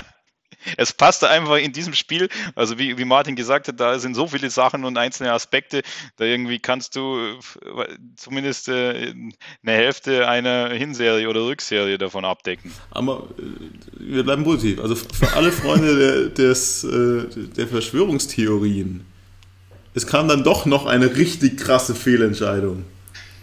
Ha? Mensch, ne? Magenta hat das nicht gesehen. Magenta sagt irgendwie in der Zusammenfassung, auch übrigens no sponsor, das war auch wirklich. Schau, sagt in der Zusammenfassung, zwischenzeitlich hat Ingolstadt noch ein Abseitstor erzielt. Obwohl das im Spiel, also das war wirklich ein Skandal. Der Buja steht zwei Meter nicht im Abseits, schiebt ihn rein und nimmt das Tor zurück. Also das ist wirklich, also da, da musst du wirklich mal dem Linienrichter fragen, ob bei ihm irgendwie ein Schneesturm auf der Seite war. Weil das war richtig krass. Also im Spiel hat man es ja nicht gesehen, aber dann relativ schnell irgendwie per WhatsApp 500 Nachrichten bekommen, dass das nie im Leben abseits war.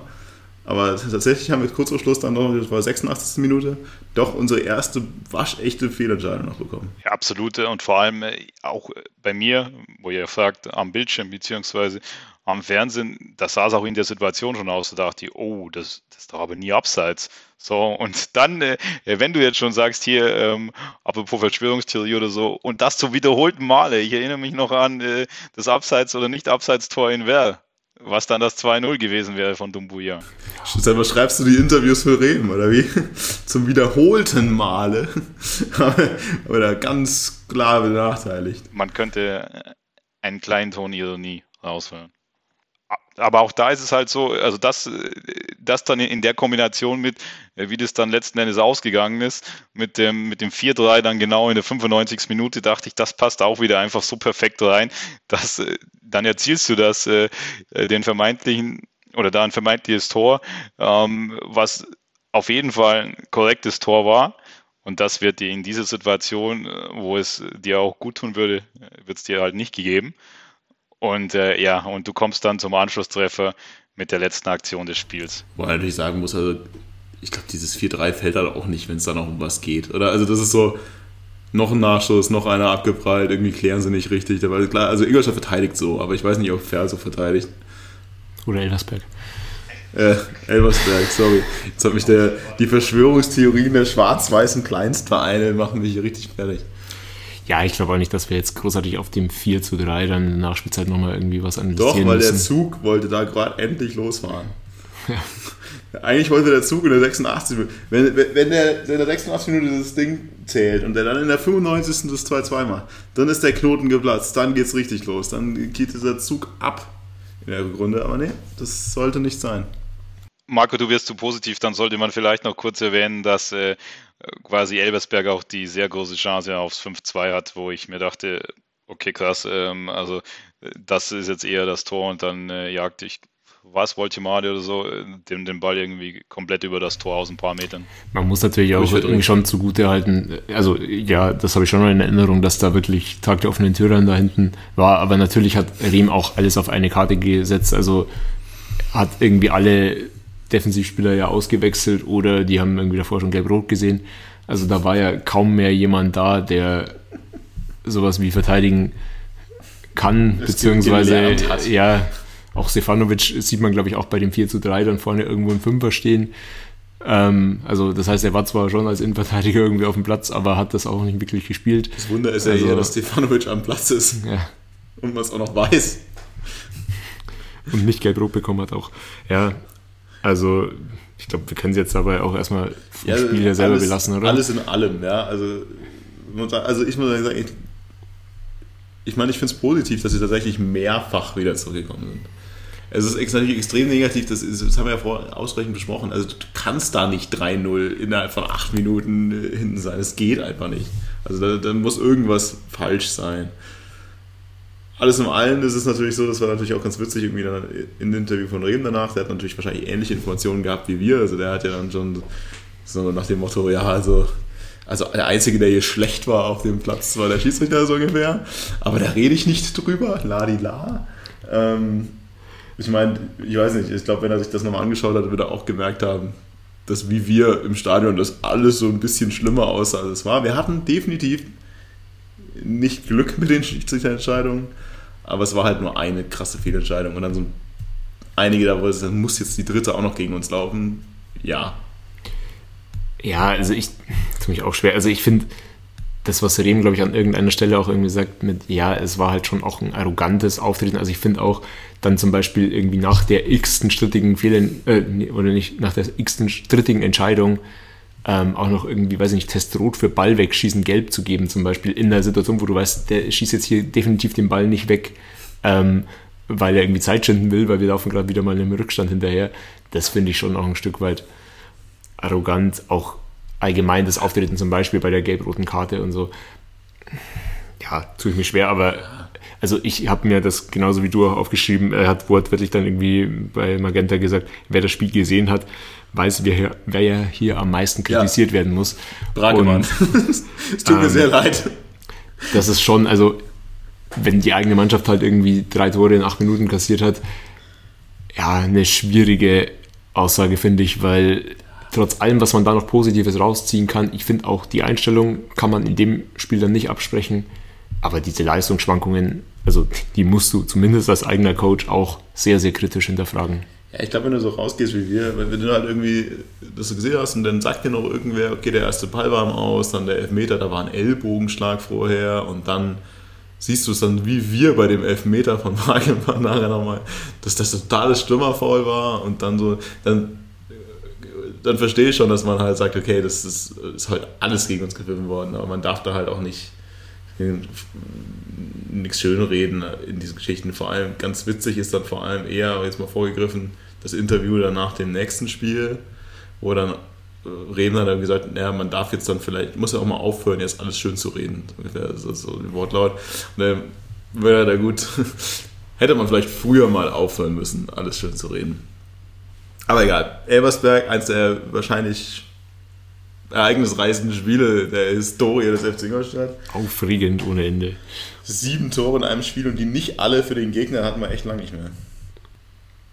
Haben wir noch was zu Elversberg oder können wir jetzt zu, zu, zum glorreichen Spiel gegen Bayreuth wechseln? Weil jetzt, jetzt wäre noch gerade Glanz. Das ist Topspiel 4-3, da ist richtig was los gewesen. Und ihr wisst selber, das nächste Spiel war Bayreuth. Ja, gut. gut ich glaube, bei dir ist die Fallhöhe am höchsten, was die Euphorie angeht. Was Euphorie ist da. Nein, was, was, wir reden jetzt über drei Spiele und dann reden wir über die Konsequenz der drei Spiele. Da ist meine Euphorie wieder riesig. Bayreuth auswärts. Ähm, ich weiß nicht, also allein dessen, wie der FC Ingolstadt so ist, habe ich nicht so viel anderes erwartet. Ich habe ja vorher noch gesagt, okay, ich erwarte gegen Elversberg ein Hammerspiel und danach werden wir gegen Blutleerst, gegen Bayreuth und gegen Dortmund uns wieder schön blamieren. Gegen Dortmund spielen wir noch. Gegen Bayreuth haben wir uns schon schön blamiert. Da kann man erstmal nichts erwidern. Das stimmt wohl. Aber die Frage auch, ist es, also haben wir uns auch wieder zurecht blamiert? Oder haben wir uns unglücklich blamiert? Also ich muss da auch wieder vorne wegschicken, dass dieser Gästeblock hat ja so einen Blickwinkel, dass du da taktisch gar nichts analysieren kannst. Also alles, was ich irgendwie sage, ist rein subjektiv aus dem Bauchgefühl raus. Mein Erlebnis des ganzen Tages war jetzt so coole Auswärtsfahrt, coole Leute, alles top. Außer 90 der Fußball. Minuten blenden wir aus. Genau. also es ist halt, es trifft halt sehr, sehr gut, dass man kann halt Spaß im Umfeld des FC Ingolstadt haben. Wenn man nicht trotz, ins Stadion geht. Trotz der Mannschaft oder trotz des Vereins. Eigentlich also. wäre da ja doch Stadion verboten, ganz gutes Konzept, oder? Fährst trotzdem auswärts, bleibst draußen, gehst irgendwo in eine Kneipe. Ja, ich werde ich werd mir Gedanken drüber machen. Ja, grundsätzlich, also es, ist, also es fängt ja recht offen an. Also ich meine, mich noch zu erinnern, vor dem 1-0 gab es auf beiden Seiten eine ganz gute Chance. Und eigentlich hätte bei, könnte man beidseitig schon ganz gut in Führung gehen können. Und wenn du 1-0 gegen Bayern in Führung gehst, dann geht das, also dann läuft das Spiel vielleicht wohl auch ein bisschen anders. Hoffe ich.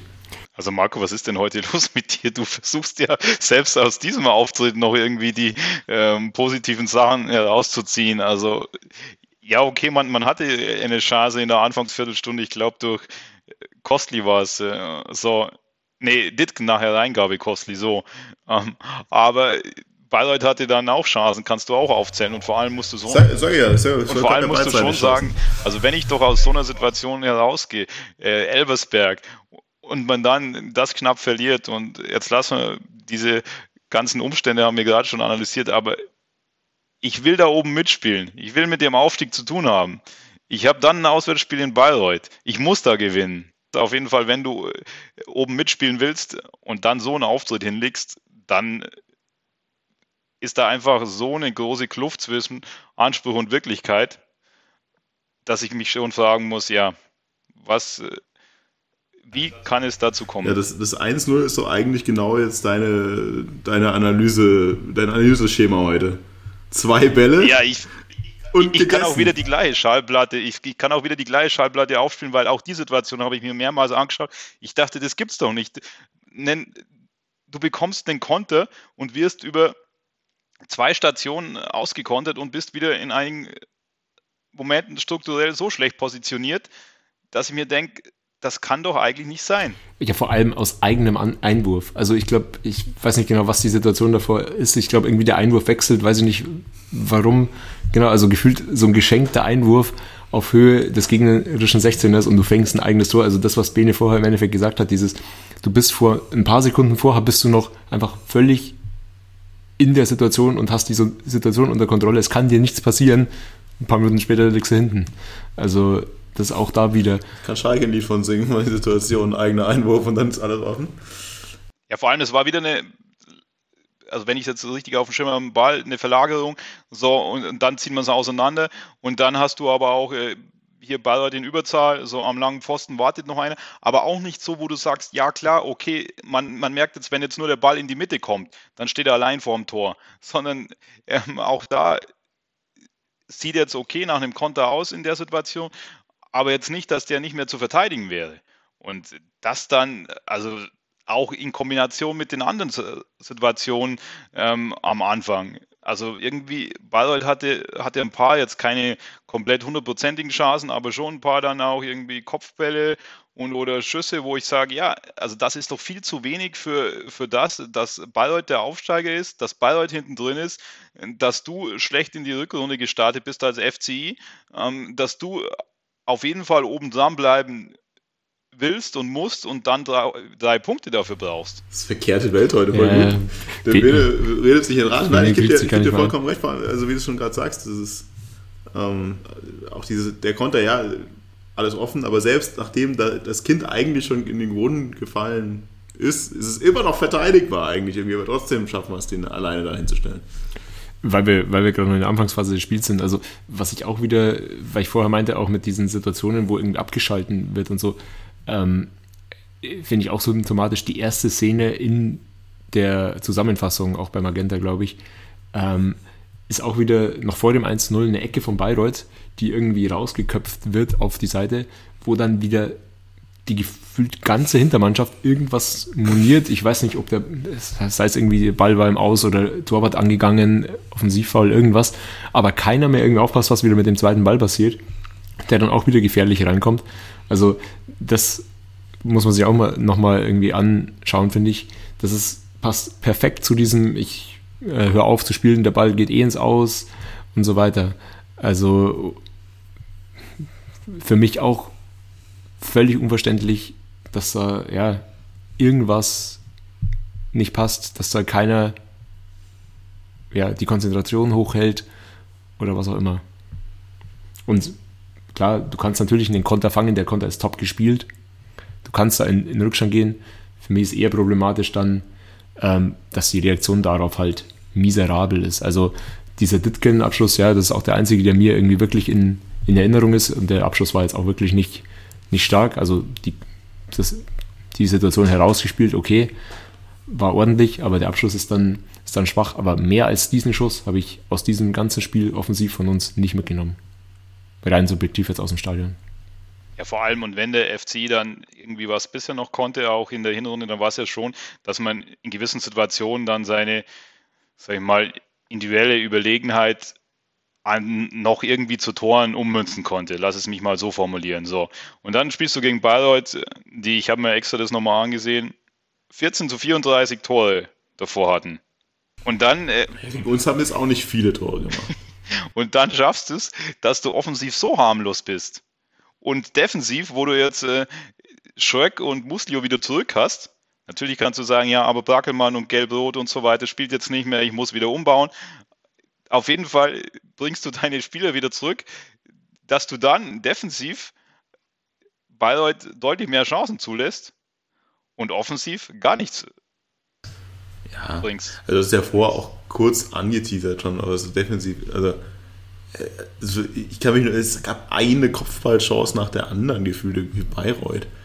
Also wenn die halt so ein bisschen mehr Zielwasser hätten, also wir hatten null Lufthoheit da hinten. Also das war wirklich, das, also ich habe das Gefühl, da hat keiner irgendwie auch nur versucht, irgendwas rauszuköpfen.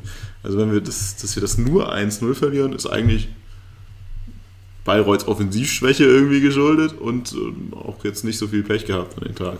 Weil ich wüsste jetzt auch nicht mehr, viel mehr Chancen als dieses Ding. Ja, und aber auch halt dem vor allem auch geschuldet, dass sich Bayreuth halt wirklich auch in der zweiten Halbzeit und so weiter in alles reingeschmissen hat, gekämpft hat Während das von unserer Seite, das musst du einfach so knallhart sagen, eine absolute Frechheit war. Also das ist ideenlos gewesen auf der einen Seite, aber auch eben nicht die Zweikampfhärte, die du erwarten würdest. Ähm, ja, komplett lustlos zum Teil auch und vor allem ideenlos.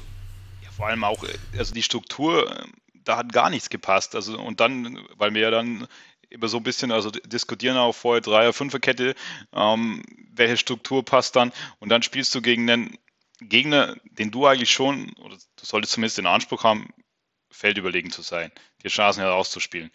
Weil wann, wenn nicht gegen so eine Art von Gegner, muss man jetzt dann schon mal auch sagen, weil das ist ein Aufsteiger, hinten drin und so weiter und so fort. Du als FC willst oben mitspielen.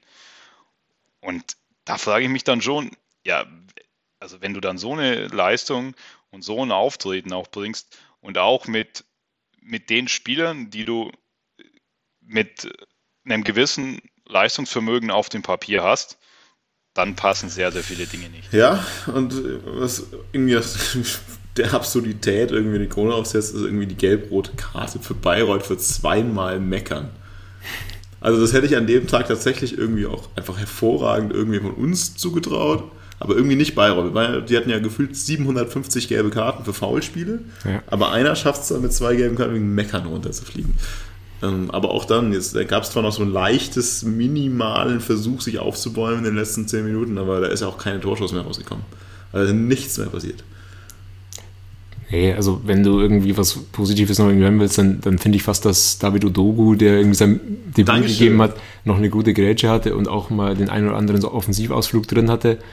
Aber auch da ist jetzt nicht, nicht so sonderlich viel rumgekommen. Die einzige, die, das war ja am Ende, glaube ich, doch die einzige halbwegs gefährliche Situation, also den Ball dann auch irgendwie im Kopf nochmal in Fünfer querlegt und das sah alles so ein bisschen erfrischend aus. Aber andererseits, ist es, also ich, ich finde es erfrischend, ich finde er ganz gut, auch immer gut gespielt. Andererseits muss ich sagen, dass so, auch dieser Einsatz jetzt für mich dann auch so ein, so ein Verzweiflungsakt irgendwie auch schon für Rehm sprach. Also ich, irgendwie so, ich verstehe es dann auch irgendwann nicht ja, mehr. Ja, auch dann irgendwie äh, Krupa noch einzuwechseln als Stürmer, während Suleimani irgendwo im Keller sitzt. Also schon, schon sehr, sehr merkwürdig. Ja. Also im Nachhinein natürlich so viel reininterpretiert, da habe ich auch das Gefühl, dass so diese Entscheidung, dann Testro tatsächlich mal nicht mehr spielen zu lassen, so der letzte letzte Move war. Also jetzt irgendwie jetzt, okay, ich setze mich darüber hinweg, das Spiel jetzt halt nicht mehr und dann hat wieder nicht funktioniert im letzten Spiel dann halt wirklich, okay, ich schmeiß jetzt alle Jungen nochmal irgendwie rein, die ich noch finde. Äh, war für mich dann auch irgendwann, gut, ich glaube, er hat das Gefühl, da stimmt jetzt nicht mehr unglaublich viel und da wird jetzt auch nicht mehr unglaublich viel irgendwie Positives passieren. Interessant, okay, hast du noch was zum Spiel direkt? Nee, ich glaube, das ist aber eine, also eine sehr, sehr gute Überleitung irgendwie zu vielleicht noch den generell oder allgemeineren Faktoren beziehungsweise dem größeren Bild. Weil wenn du schon auch so auf die Spiele eingehst, also das, das ist mir auch dann irgendwie so aufgefallen, beziehungsweise wo ich mir kurz überlegt hatte, ja, was kann man denn an, an wirklich so übergreifenden Punkten sagen? Und das ist wirklich so auch, äh, ja, du hattest keine eingespielte Mannschaft, Stichwort Testo, du hast dann jetzt äh, noch auch äh, versucht, irgendwie Sachen durchzuwechseln, die dir aber dann noch weniger an Stabilität gegeben hat. Und äh, du hattest einfach in der Situation für mich überhaupt keine Lösung gefunden. Ja, ich finde es vielleicht noch, ja. Ja, und also da noch zu ergänzen, ich finde auch, wenn man sich das, die Aufstellung des Personal anschaut, einfach mit, mit Kopatz, Ditkin und Beck einfach drei wirklich für diese Liga schon außergewöhnlich gute Kreativspieler auf dem Papier, auf dem Platz zu haben und dann so wenig rumzubringen, das spricht schon auch Bände. Und auch einen Sapa in der Innenverteidigung als Spielmacher zu haben. Also auch das, muss man sagen, ist ja auch eigentlich theoretisch schon mehr in der Spieleröffnung irgendwie theoretisch, ja, auf dem Papier wieder äh, wünschen kann. Und, und dann aber jetzt auch gegen Bayreuth, also bei allem Respekt. Also es ist jetzt wirklich nicht so, dass man da jetzt äh, in die größte Fußballmacht irgendwie angetreten ist. Ich würde so zwei Sachen sagen, das vielleicht schließt sich dann auch, warum ich vorher sagte, wollen wir wirklich aufsteigen. Ich fand nämlich das Interview von, von Rehm danach irgendwie schon auch, äh, hat auch Bände gesprochen. Ähm, da war schon das erste Mal, glaube ich, in der Leben wirklich deutlich irgendwie geworden. Da habe ich gedacht, ja, okay, es, es, es, muss jetzt endlich mal Klartext gesprochen werden. Sie müssen aufhören, alles schön zu reden. Äh, den Spielern muss jetzt der Kopf gewaschen werden. Also man hat richtig gemerkt, also man hat schon gemerkt, also da ist irgendwas, also er wusste sicherlich schon, dass er, dass da jetzt aller, aller letzte Stunde geschlagen hat. Und ganz interessant fand ich irgendwie, klar ist das im Impuls, aber dann wurde er gefragt, naja, wie ist es denn jetzt so, ist, ist ja schon langsam die Gefahr, dass ihnen der Aufstiegszug jetzt langsam wegfährt und dann antwortet er halt, naja, es geht jetzt nicht um den Aufstiegszug es geht jetzt darum, dass wir mal wieder ein Spiel gewinnen. Und dann, und dann muss ich halt auch sagen, ja, darf man wahrscheinlich nicht überbewerten, aber so eine Aussage, okay, dann, dann hat, also dann ist auch das nicht wirklich das Selbstverständnis da, dass man irgendwie aufsteigen kann. meine, klar hat er andere Probleme gehabt in dem Moment, aber das, das was ich vorher meinte, wollen wir wirklich aufsteigen? Also wenn ich sowas sage, ist es schon bedenklichst. Wenn wir immer noch reden müssen, dass die, unsere Konkurrenz da oben Saarbrücken und Elversberg ist. Ja. Also Anspruchsdenken. Ja, vor allem ist man jetzt auch nicht mehr irgendwie Anfang der Saison. Hier, man muss sich finden, man muss reinkommen, sondern man hatte jetzt eben eine sehr, sehr lange Vorbereitung.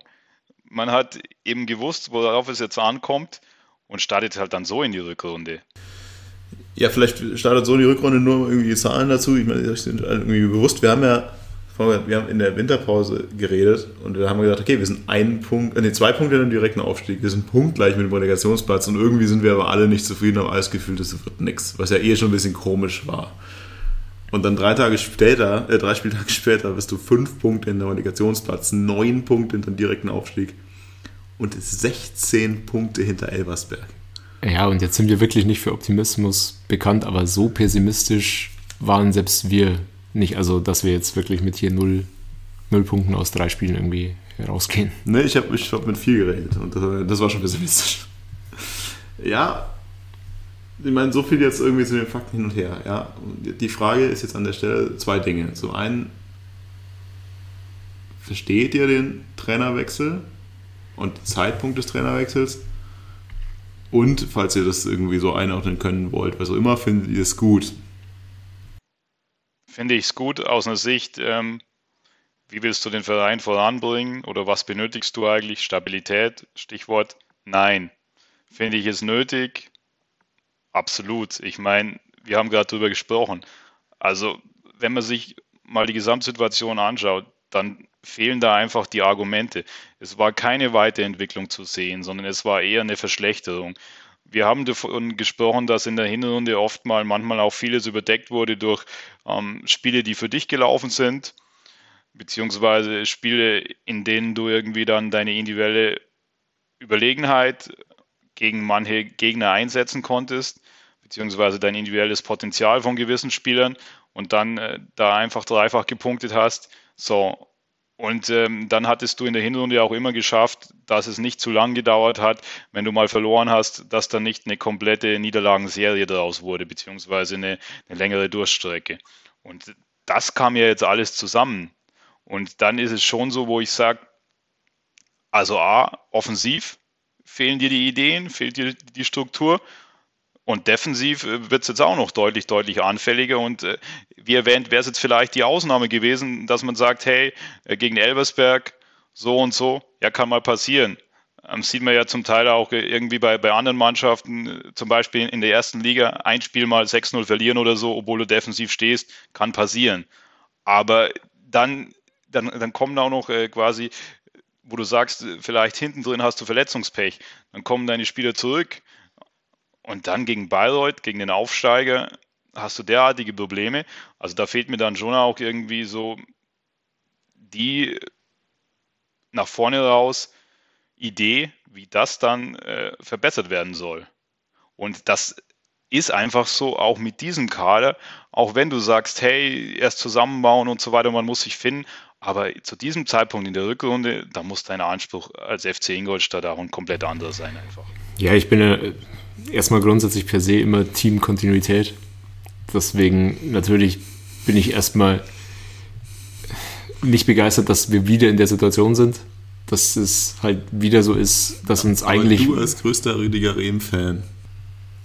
Ja, aber nichtsdestotrotz ist es halt genau das, was Bene sagt. Also du kannst halt in der jetzigen Phase, ich glaube, die Phase ist eine unglaublich wichtige, nicht drei Spiele am Stück verlieren und vor allem, so wie wir es ja jetzt auch tatsächlich, finde ich, sehr gut hergeleitet haben, mit diesen Punkten, die die diese Spiele gezeigt haben, ähm, teilweise sehr, sehr drastisch, dass da eben was nicht stimmt, ähm, ist es nur, ist es leider nur logisch. Ja? Also die Außenwirkung ist, die, ist fatal, aber es ist nur logisch, jetzt irgendwie den Trainer rauszuschmeißen. Und vor allem für mich das Hauptargument ist im Endeffekt, seit er jetzt da war, ist, äh, oder hatte er drei äh, Vorbereitungen.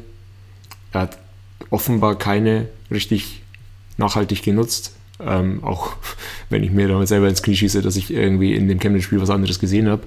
Aber ähm, es ist halt mindestens eine Saisonvorbereitung dann zu viel, ähm, die er nicht genutzt hat, sondern es hat für mich zum Ende hin auch dann eher nach ja, diesem Muster mit wir versuchen irgendwie alles. Ähm, er hat relativ lange gebraucht, um überhaupt von der Viererkette mal was anderes auszuprobieren. Klammert sich dann an, an diese Dreierkette, die offenbar eben auch nicht äh, richtig funktioniert. Ähm, beim Personal, ja, Testrot dann doch rauszunehmen, irgendwie als letzten Notnagel. Es sind alles so Indizien dafür, dass er selber auch am Ende seine, seines Lateins irgendwie war. Ja, also im Grunde bin ich ja meistens bei deiner Kontinuität dabei. Wobei ich in dem Fall sagen würde, das sind so schlechte Außendarsteller. Sehe ich halt momentan nicht. Also dafür ist einfach, dafür ist es mir gerade auch einfach irgendwie, wie Ben schon sagt, wir sind zu weit hinter unseren Ansprüchen. Wir sind 16 Punkte hinter Elversberg. Da finde ich es tatsächlich irgendwann mal legitim zu sagen, yo, jetzt trenn dich mal von dem Trainer, mit dem halt einfach nichts funktioniert. Ich, klar wäre es irgendwie uns allen lieber, dass es halt irgendwie funktioniert und langfristig äh, funktioniert, langfristig funktioniert. Wir sind sicherlich gerade nicht an dem Punkt, an dem wir irgendwie im letzten, in der letzten Saison waren, dass wir alle rausschmeißen und dann wieder rausschmeißen und nochmal rausschmeißen. Ich, ich glaube, ja, ich, ich schließe gleich wieder an, wieder du bist ganz heiß, noch was rauszubringen. Nee, ich glaube, also wir sollten vielleicht nochmal so ein bisschen jetzt auf die aktuelle Situation eingehen und dann nochmal vielleicht den, den größeren Bogen, was diese Entlassung wiederum jetzt konkret auch, ähm, ja vielleicht kurzfristig, aber auch mittelfristig für den Verein heißt, äh, ähm, so ein bisschen zu analysieren, weil da ähm, gäbe es dann, glaube ich, auch noch wichtige Punkte zu ergänzen. Und vielleicht der Hinweis oder die Überleitung dazu noch zur ähm, Pressemitteilung, da hat ja dann auch äh, Bayersdorfer darauf hingewiesen, es waren aus den letzten sieben Spielen fünf Niederlagen. Und das, die Perspektive finde ich dann schon auch noch wichtig, weil wir haben dann eben, oder der FC hat dann eben auch äh, kurz vor Ende der Hinrunde, da hatte man ja auch schon, schon eine Phase mit zwei Niederlagen, wo du sagst, hey, zu Hause gegen Köln, haben wir ausführlich drüber gesprochen, beziehungsweise auswärts gegen Werl, wo du dann ähm, den Anschluss nach oben schaffen kannst, beziehungsweise dir einen Vorsprung erarbeiten kannst. Hast du ja da schon, oder da schon ist es dir nicht gelungen, so, und dann konntest du es nochmal drehen, mit Duisburg und ich glaube Halle war es oder so, ähm, wo du dann äh, dir oder wo du dann den Anschluss wiederhergestellt hast, so und dann dachtest, ja okay, dann kannst du jetzt angreifen mit äh, mit, äh, mit einer vernünftigen Vorbereitung und so weiter und so fort. Das heißt, äh, alle Sachen, die du dir aber vornimmst, die gehen jetzt dann nicht auf. Und dann muss ich schon sagen, wenn ich irgendwie in der Situation noch versuchen will, ähm, dann jetzt nach oben anzuschließen, dann bleibt für mich leider, leider, so hart es klingt, nur die einzige Konsequenz der Trainerwechsel. Ja, also im Grunde, ich meine, das ist ja kein, kein Geheimnis, dass ich jetzt eh nie irgendwo warm geworden bin mit Bremen. Ja, das ist jetzt habe ich auch kein Hehl draus gemacht. Heißt, deswegen bin ich wahrscheinlich irgendwie die, schle schlechteste Stellschraube zu, zu, bewerten, wann man ihn jetzt rausschmeißen soll. Weil ich halt einfach der Meinung bin, dass es schon lange überfällig ist, weil ich es einfach nicht sehe die Frage, die sie mir stellt, was natürlich jetzt bitter ist an der Stelle, wir, über alles, was wir geredet haben, ist komplett nachvollziehbar, glaube ich. Nur jetzt bist du heute am 31.01., das Wintertransferfenster schließt, deine ewig lange Winterpause mit Vorbereitungsmöglichkeiten durch die Winter-WM ist vorbei. Es ist natürlich alles Hindsight. Aber unsere Bewertung in der Winterpause war eigentlich recht eindeutig, es läuft halt irgendwie nicht. Und wir sehen nicht, dass das sich ändert. Wir sehen nicht, dass das jetzt wird. Und dann muss man auch sagen, naja, hätte man nicht eventuell, wenn man sagt, okay, ich muss halt irgendwie diesen, auf jeden Fall diesen sportlichen Aufstieg schaffen, dann nicht noch früher reagieren können, müssen, sollen. um wirklich optimale Voraussetzungen zu haben. Klar, so ist es, wie du schon sagst, jetzt hat er noch eine zusätzliche Vorbereitung gehabt, hat nochmal die Möglichkeit gehabt, das Ruder rumzureißen. Aber jetzt ist ewig lang alles vorbei. Die Winter ist alles geschlossen, Transfer vorbei. Drei Spiele auf die Schnauze bekommen, jetzt holst du einen neuen Trainer. Mit der Hypothek, die du jetzt schon wieder hast. Ist das nicht an dem Punkt jetzt schon wieder so ein bisschen. Hm. Ja, es ist schwer, dir da, also von außen betrachtet, ist es schwer, dir da zu widersprechen. Bloß da ist es halt wirklich, das sagen wir immer in der einen oder anderen Situation, da wären jetzt die internen Prozesse sehr, sehr interessant, wie es wirklich da abgelaufen ist. Wie, wie verlief denn komplett die Vorbereitung? Wie war dann also die, die Situation zwischen Trainer und Mannschaft, vielleicht auch zwischen dann ähm, sportlicher Führung, Mannschaft und Trainer?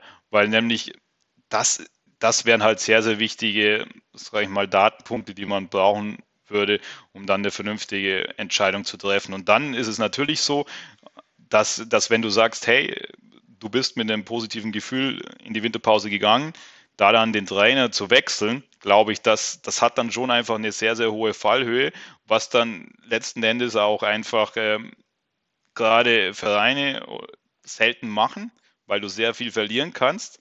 Aber ich glaube schon, und da stimme ich dir zu, dass es oftmals in der ein oder anderen Situation die sinnvollere Geschichte wäre.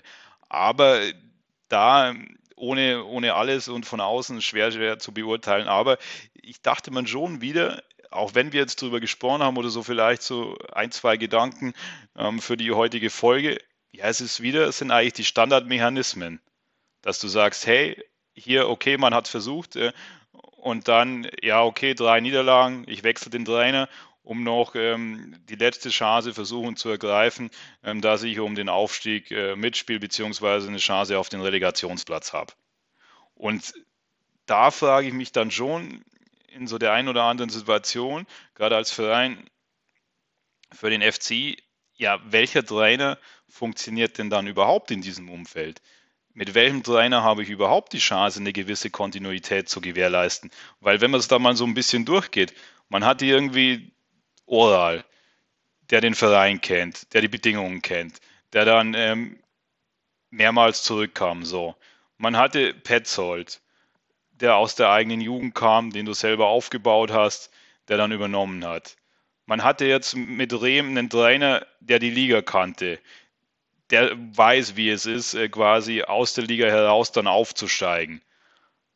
Also hast du dann so ein breites Spektrum allein schon da mit diesen drei Trainern, wo ich dann schon sage, was sind denn die Bedingungen beziehungsweise die fachliche Expertise und Skills, ähm, die dann ein Trainer mitbringen muss, um für diesen Verein jetzt eine Stabilität reinzubringen. Ein ziemlich interessanter Aspekt, der irgendwie so ein bisschen scheiße ist.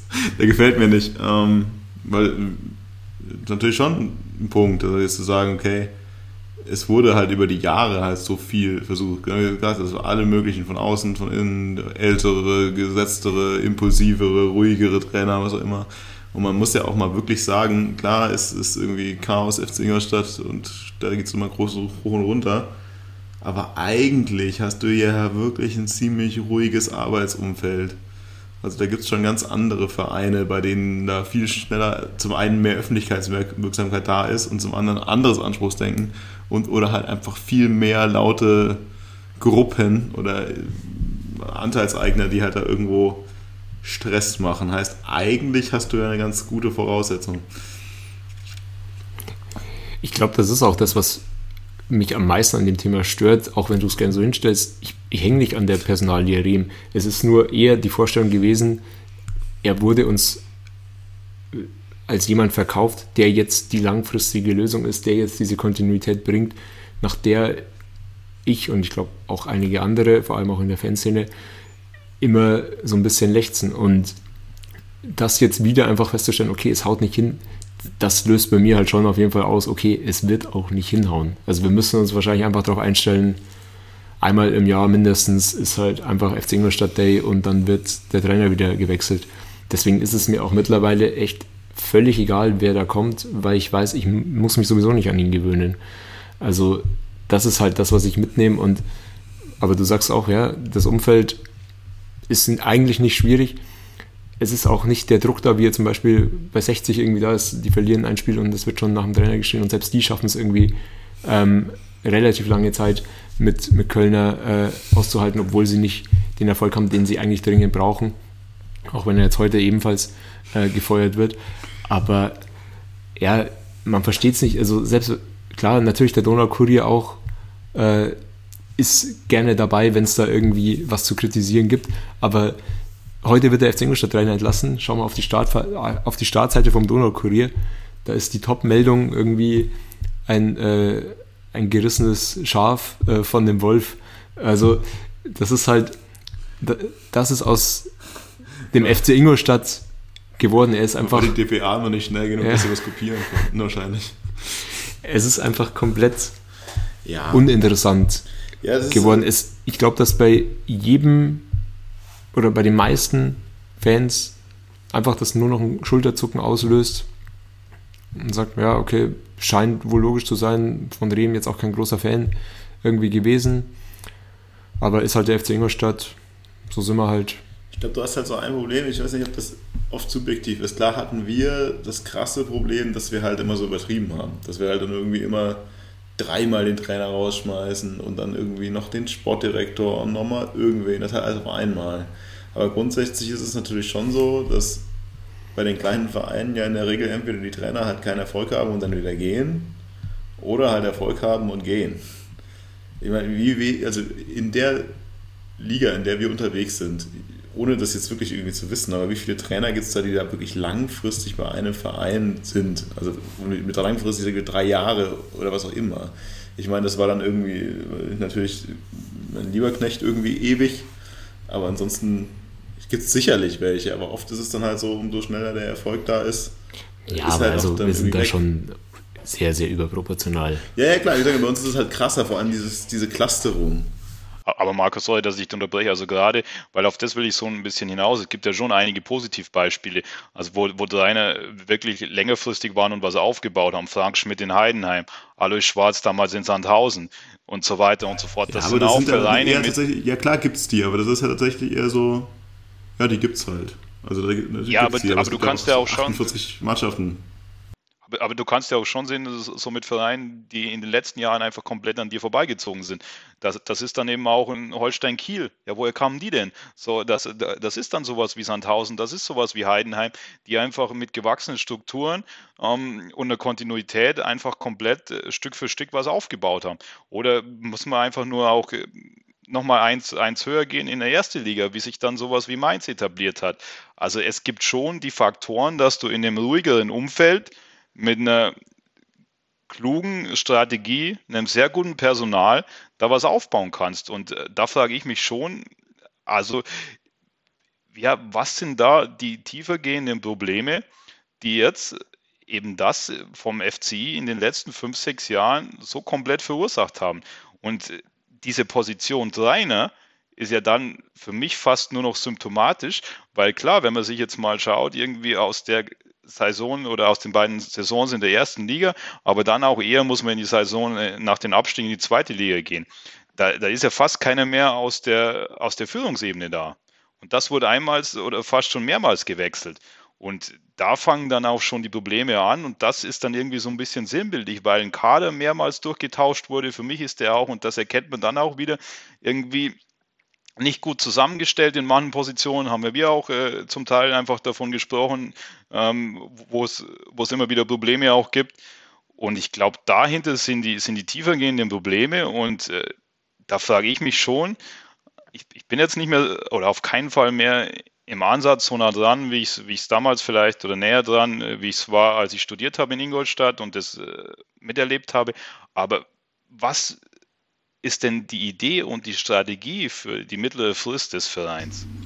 Ja, grundsätzlich, also grundsätzlich sagt ja auch keiner, also ich nicht, dass man nicht etwas aufbauen kann. Also wie gesagt, und auch mir ganz klar bewusst, weil ich gesagt habe, ja, natürlich ist bei uns sind halt diese krassen Geschichten halt das, was auch die Außendarstellung halt irgendwie schädigt. Und dann so Geschichten, dass du zwischendurch auch noch irgendwelche Trainer oder Shortinger hast, die auch noch eine scheiß Außenwirkung haben. Da kommt ja dann auch alles zusammen. Ob das jetzt irgendwie an, weil es auch gerade ein schlechter Kader zusammenstellt, weiß ich auch nicht so genau, weil ich weiß nicht, ich kann mich jetzt nicht mehr so richtig dieses Jahr erinnern, aber haben wir irgendwie zum Start der Saison den Kader in seiner Zusammenstellung angezweifelt? Ich weiß noch, dass ich es letztes Jahr nicht wirklich habe. Dass ich damals gesagt habe, nee, mir kommt der Kader eigentlich, eigentlich ganz gut vor. Und dann war es scheiße. Und dieses Jahr, wenn ich jetzt zurückdenke, würde ich auch sagen, naja, im Sommer kam man mir jetzt auch nicht so schlecht vor. Und jetzt ist es irgendwie wieder scheiße. Also deswegen ist immer so ein bisschen die Frage, also ist es wirklich per se schlecht zusammengestellt? Bin ich auch nicht der Meinung. Also ich bin weiterhin der Meinung, dass man aus diesem Kader sehr, sehr viel mehr rausholen kann und dass er eben auch nicht geschafft hat. Ich bin dabei, dass man jetzt in der Winterpause dieses Transferfenster irgendwie ein bisschen, bisschen weiß ich nicht, ob es verschlafen, vermutlich ja nicht, aber mindestens unterbewertet irgendwie hat. Ähm, das werden wir noch sehen, aber ja, es gibt Einzelpersonen äh, oder Positionen, wo ich der Meinung bin, da hätte man jetzt nochmal nachlegen sollen. Aber ich bin weiterhin der Meinung, dass du mit diesem Kader weitaus mehr erreichen kannst, wenn alles zusammenspielt, als was haben wir gerade aktuell Platz 7. Achso, also da, also er versteht mich nicht falsch, zu 100 Prozent ähm, habe ich ja gesagt, also auch mit den Spielern, ähm, die du hast, also das darf kein Fall, auf keinen Fall der Anspruch sein, dann solche Spiele gegen Bayreuth, gegen Aue und so weiter zu 100 Prozent. Aber dann, dann merkst du schon, was, worauf ich hinaus wollte, dass durch die mehrmaligen Umbrüche dann immer wieder quasi ähm, sehr, sehr viele Spiele gingen, neue Spieler hinzukamen und dass da auf keinen Fall, nur im Ansatz auch, auf keinen Fall ähm, in der Gesamtheit eine gewachsene Struktur ist. Und ich glaube, daran mangelt es auch so ein bisschen. Weil ich meine, haben wir ja auch, also er gesagt, also wie häufig dann zum Beispiel jetzt dann ähm, ehemalige Spieler, da haben wir im Vorgespräch kurz drüber gesprochen, jetzt dann gerade in den letzten Tagen nur irgendwo bei dem und dem Verein unterkamen. Und oder wie jetzt Antonic, ähm, die sind dann von dir gegangen und dann äh, hier, ja, spielen sie genau beim Spitzenreiter und gegen dich machen die dann so ein Spiel. Also da frage ich mich dann schon, was, was passt dann da auch strukturell nicht? Und ich glaube schon, dass man das eben merkt am Kader oder dass das ein Aspekt ist, dass halt immer in hoher Frequenz dann oftmals äh, in Transferfenstern viele Spieler gingen, viele Spieler wieder neu dazukamen, ist natürlich auch gerade durch die Situation Aufstieg, Abstieg etc was dann automatisch mit sich kommt. Wenn du natürlich mehrere Jahre in der gleichen Liga bleibst, dann macht es deutlich einfacher. Ist die Theorie dann im Endeffekt, dass auch am Personal nicht lang genug festgehalten wird, jenseits des Trainers? Weil ich würde denken, gerade weil du sagst, es, es müssen viele gehen und kommen viele neue, ist ja meistens irgendwie jetzt irgendwie bei uns nicht, dass die uns weggekauft werden, weil sie so gut waren, sondern dass ich immer auch letzten Jahr immer rigoros wieder ausgesiebt haben. Absolut. Also und man, das ist ja auch wieder ein Identifikationsthema und etwas, was mit Sicherheit die letzten Monate mindestens auf der Strecke geblieben ist. Also dieses, du hast viele, die sich jetzt vielleicht auch nicht tagtäglich mit dem FC Ingolstadt beschäftigen, die kennen diese Mannschaft nicht und die haben oder selbst Leute, die eine Dauerkarte haben und so, haben wenig bis keine Identifikationsfiguren da drin. Der Fußball, der gespielt wird mit diesem Personal, ist nicht wirklich dafür da, um jetzt eine Euphorie auszulösen oder halt ja irgendwie eine Art Aufbruchstimmung. Und die Gefahr, die ich sehe, ist jetzt auch wieder in diesem Trainerwechsel, der mag fachlich also richtig sein äh, an der Stelle, aber wir haben wieder Ende des Transferfensters. Es wird wieder ein Trainer kommen, der im Endeffekt jetzt wieder ein halbes Jahr Zeit hat, sich auf der Ausrede auszuruhen. Ähm, er ist ja ein Kader, den ich nicht mit zusammengestellt habe. Ach, und wir hatten ja auch schon viel Rückstand, als ich gekommen bin. Ähm, das ist irgendwie so ein Teufelskreis, aus dem ich irgendwie einfach nicht verstehe, wie wir da rauskommen wollen. Weil klar, wir sind der FC Ingolstadt, wir haben auch, sind wir wieder bei dem Thema Infrastruktur und so weiter, einen Anspruch, der höher ist als dritte Liga. Das heißt, du kannst eigentlich nicht nicht mehr als eine Konsolidierungssaison irgendwie haben. Und die hat jetzt auch keiner irgendwie geplant, sondern es wurde schon relativ offensiv, allein durch die Neuverpflichtungen, Ditken und so weiter, Testrot, äh, kommuniziert, wir wollen direkt wieder hoch. Wir haben hier kein Konsolidierungsjahr irgendwie. Und das zusammen, ja, bringt dich immer wieder in, eine, in den Zugzwang, dass du eben dir auch nicht leisten kannst, mal länger an am Personal festzuhalten. Ähm, du hast vorher die Bundesliga ein paar Beispiele angesprochen. Ich finde noch krasser ist irgendwie Arsenal in England, wo Ateta irgendwie ja, zwei Jahre lang wirklich weit unter den Ansprüchen von Arsenal gespielt hat, aber jetzt halt ja, an ihm festgehalten wurde und jetzt, jetzt liefert. Das soll nicht heißen, dass Rehm äh, irgendwie zweieinhalb Jahre Zeit bekommen sollte, aber in diese Situation kommen wir mit dem FC Ingolstadt nie. Die Unterschiede jetzt da, also ohne jetzt dabei Arsenal zu sein, ich finde es auch einen interessanten Vergleich. Ähm, und die Frage ist halt, da gab es ja sicherlich dann irgendwie Grund anhand der Art irgendwie zu sagen, jo, ich, ich vertraue da drauf. Also ich sagen muss, also das war ja das, wo wir letztes Jahr schon viel drüber geredet haben. Für mich war das halt einfach diese Rückrundensaison, diese Ausredensaison letztes Jahr schon einfach genug Grund dafür zu sagen, ich vertraue nicht auf irgendeine Entwicklung von, von Rehm und auch nicht in drei Jahren. Heißt, das ist natürlich ein grundsätzlicher Unterschied, aber ob es jetzt denjenigen gibt, der jetzt dann halt nächstes Jahr kommt, ist es dann ist halt immer die Frage, rückwirkend wäre es dann nicht eher doch Petzold gewesen, bei dem man hätte länger sagen müssen, okay, wenn dann, also wenn wir vielleicht irgendwann mal einen haben, der sich dann da fängt, dann ist es einer aus den eigenen Reihen. Hätte, wäre, könnte, keine Ahnung. Ja, vor allem, irgendwie, ich glaube, das hat genau gut getroffen. Also wenn ich euch beide immer so erlebt habe, das macht sich ja dann schon, glaube ich, sehr, sehr bemerkbar, dass dir wirklich einfach diese Identifikationsfiguren fehlen. Dass du wirklich sagst, ja, wo sind denn die Spieler, die mal nicht nur eine oder zwei Saisons ähm, beim FCI geblieben sind und die so ein bisschen einen gewissen Kern bilden.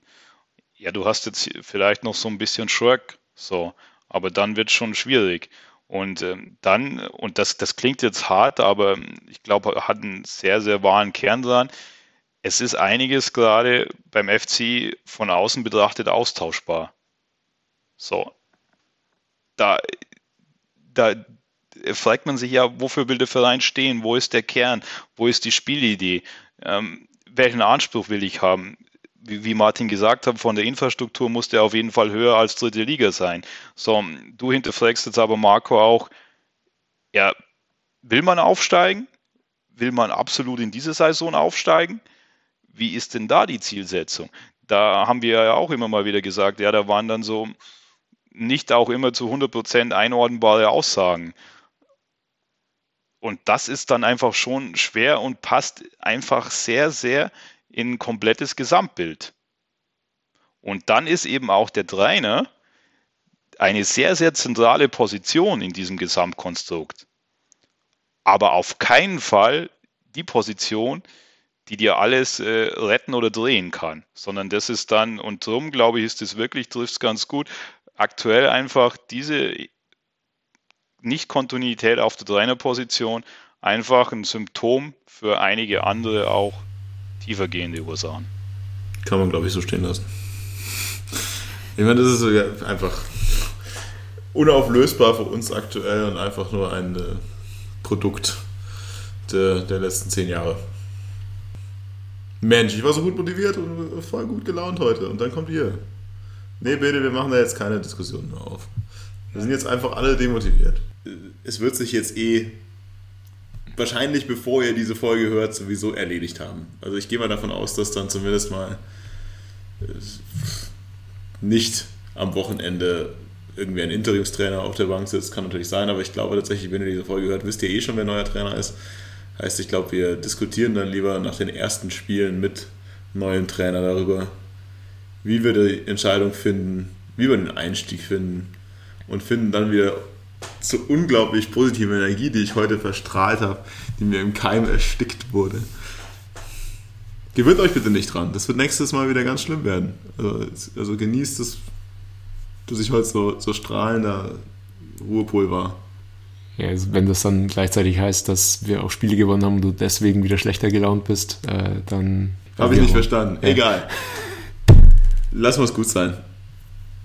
Keine Spekulation.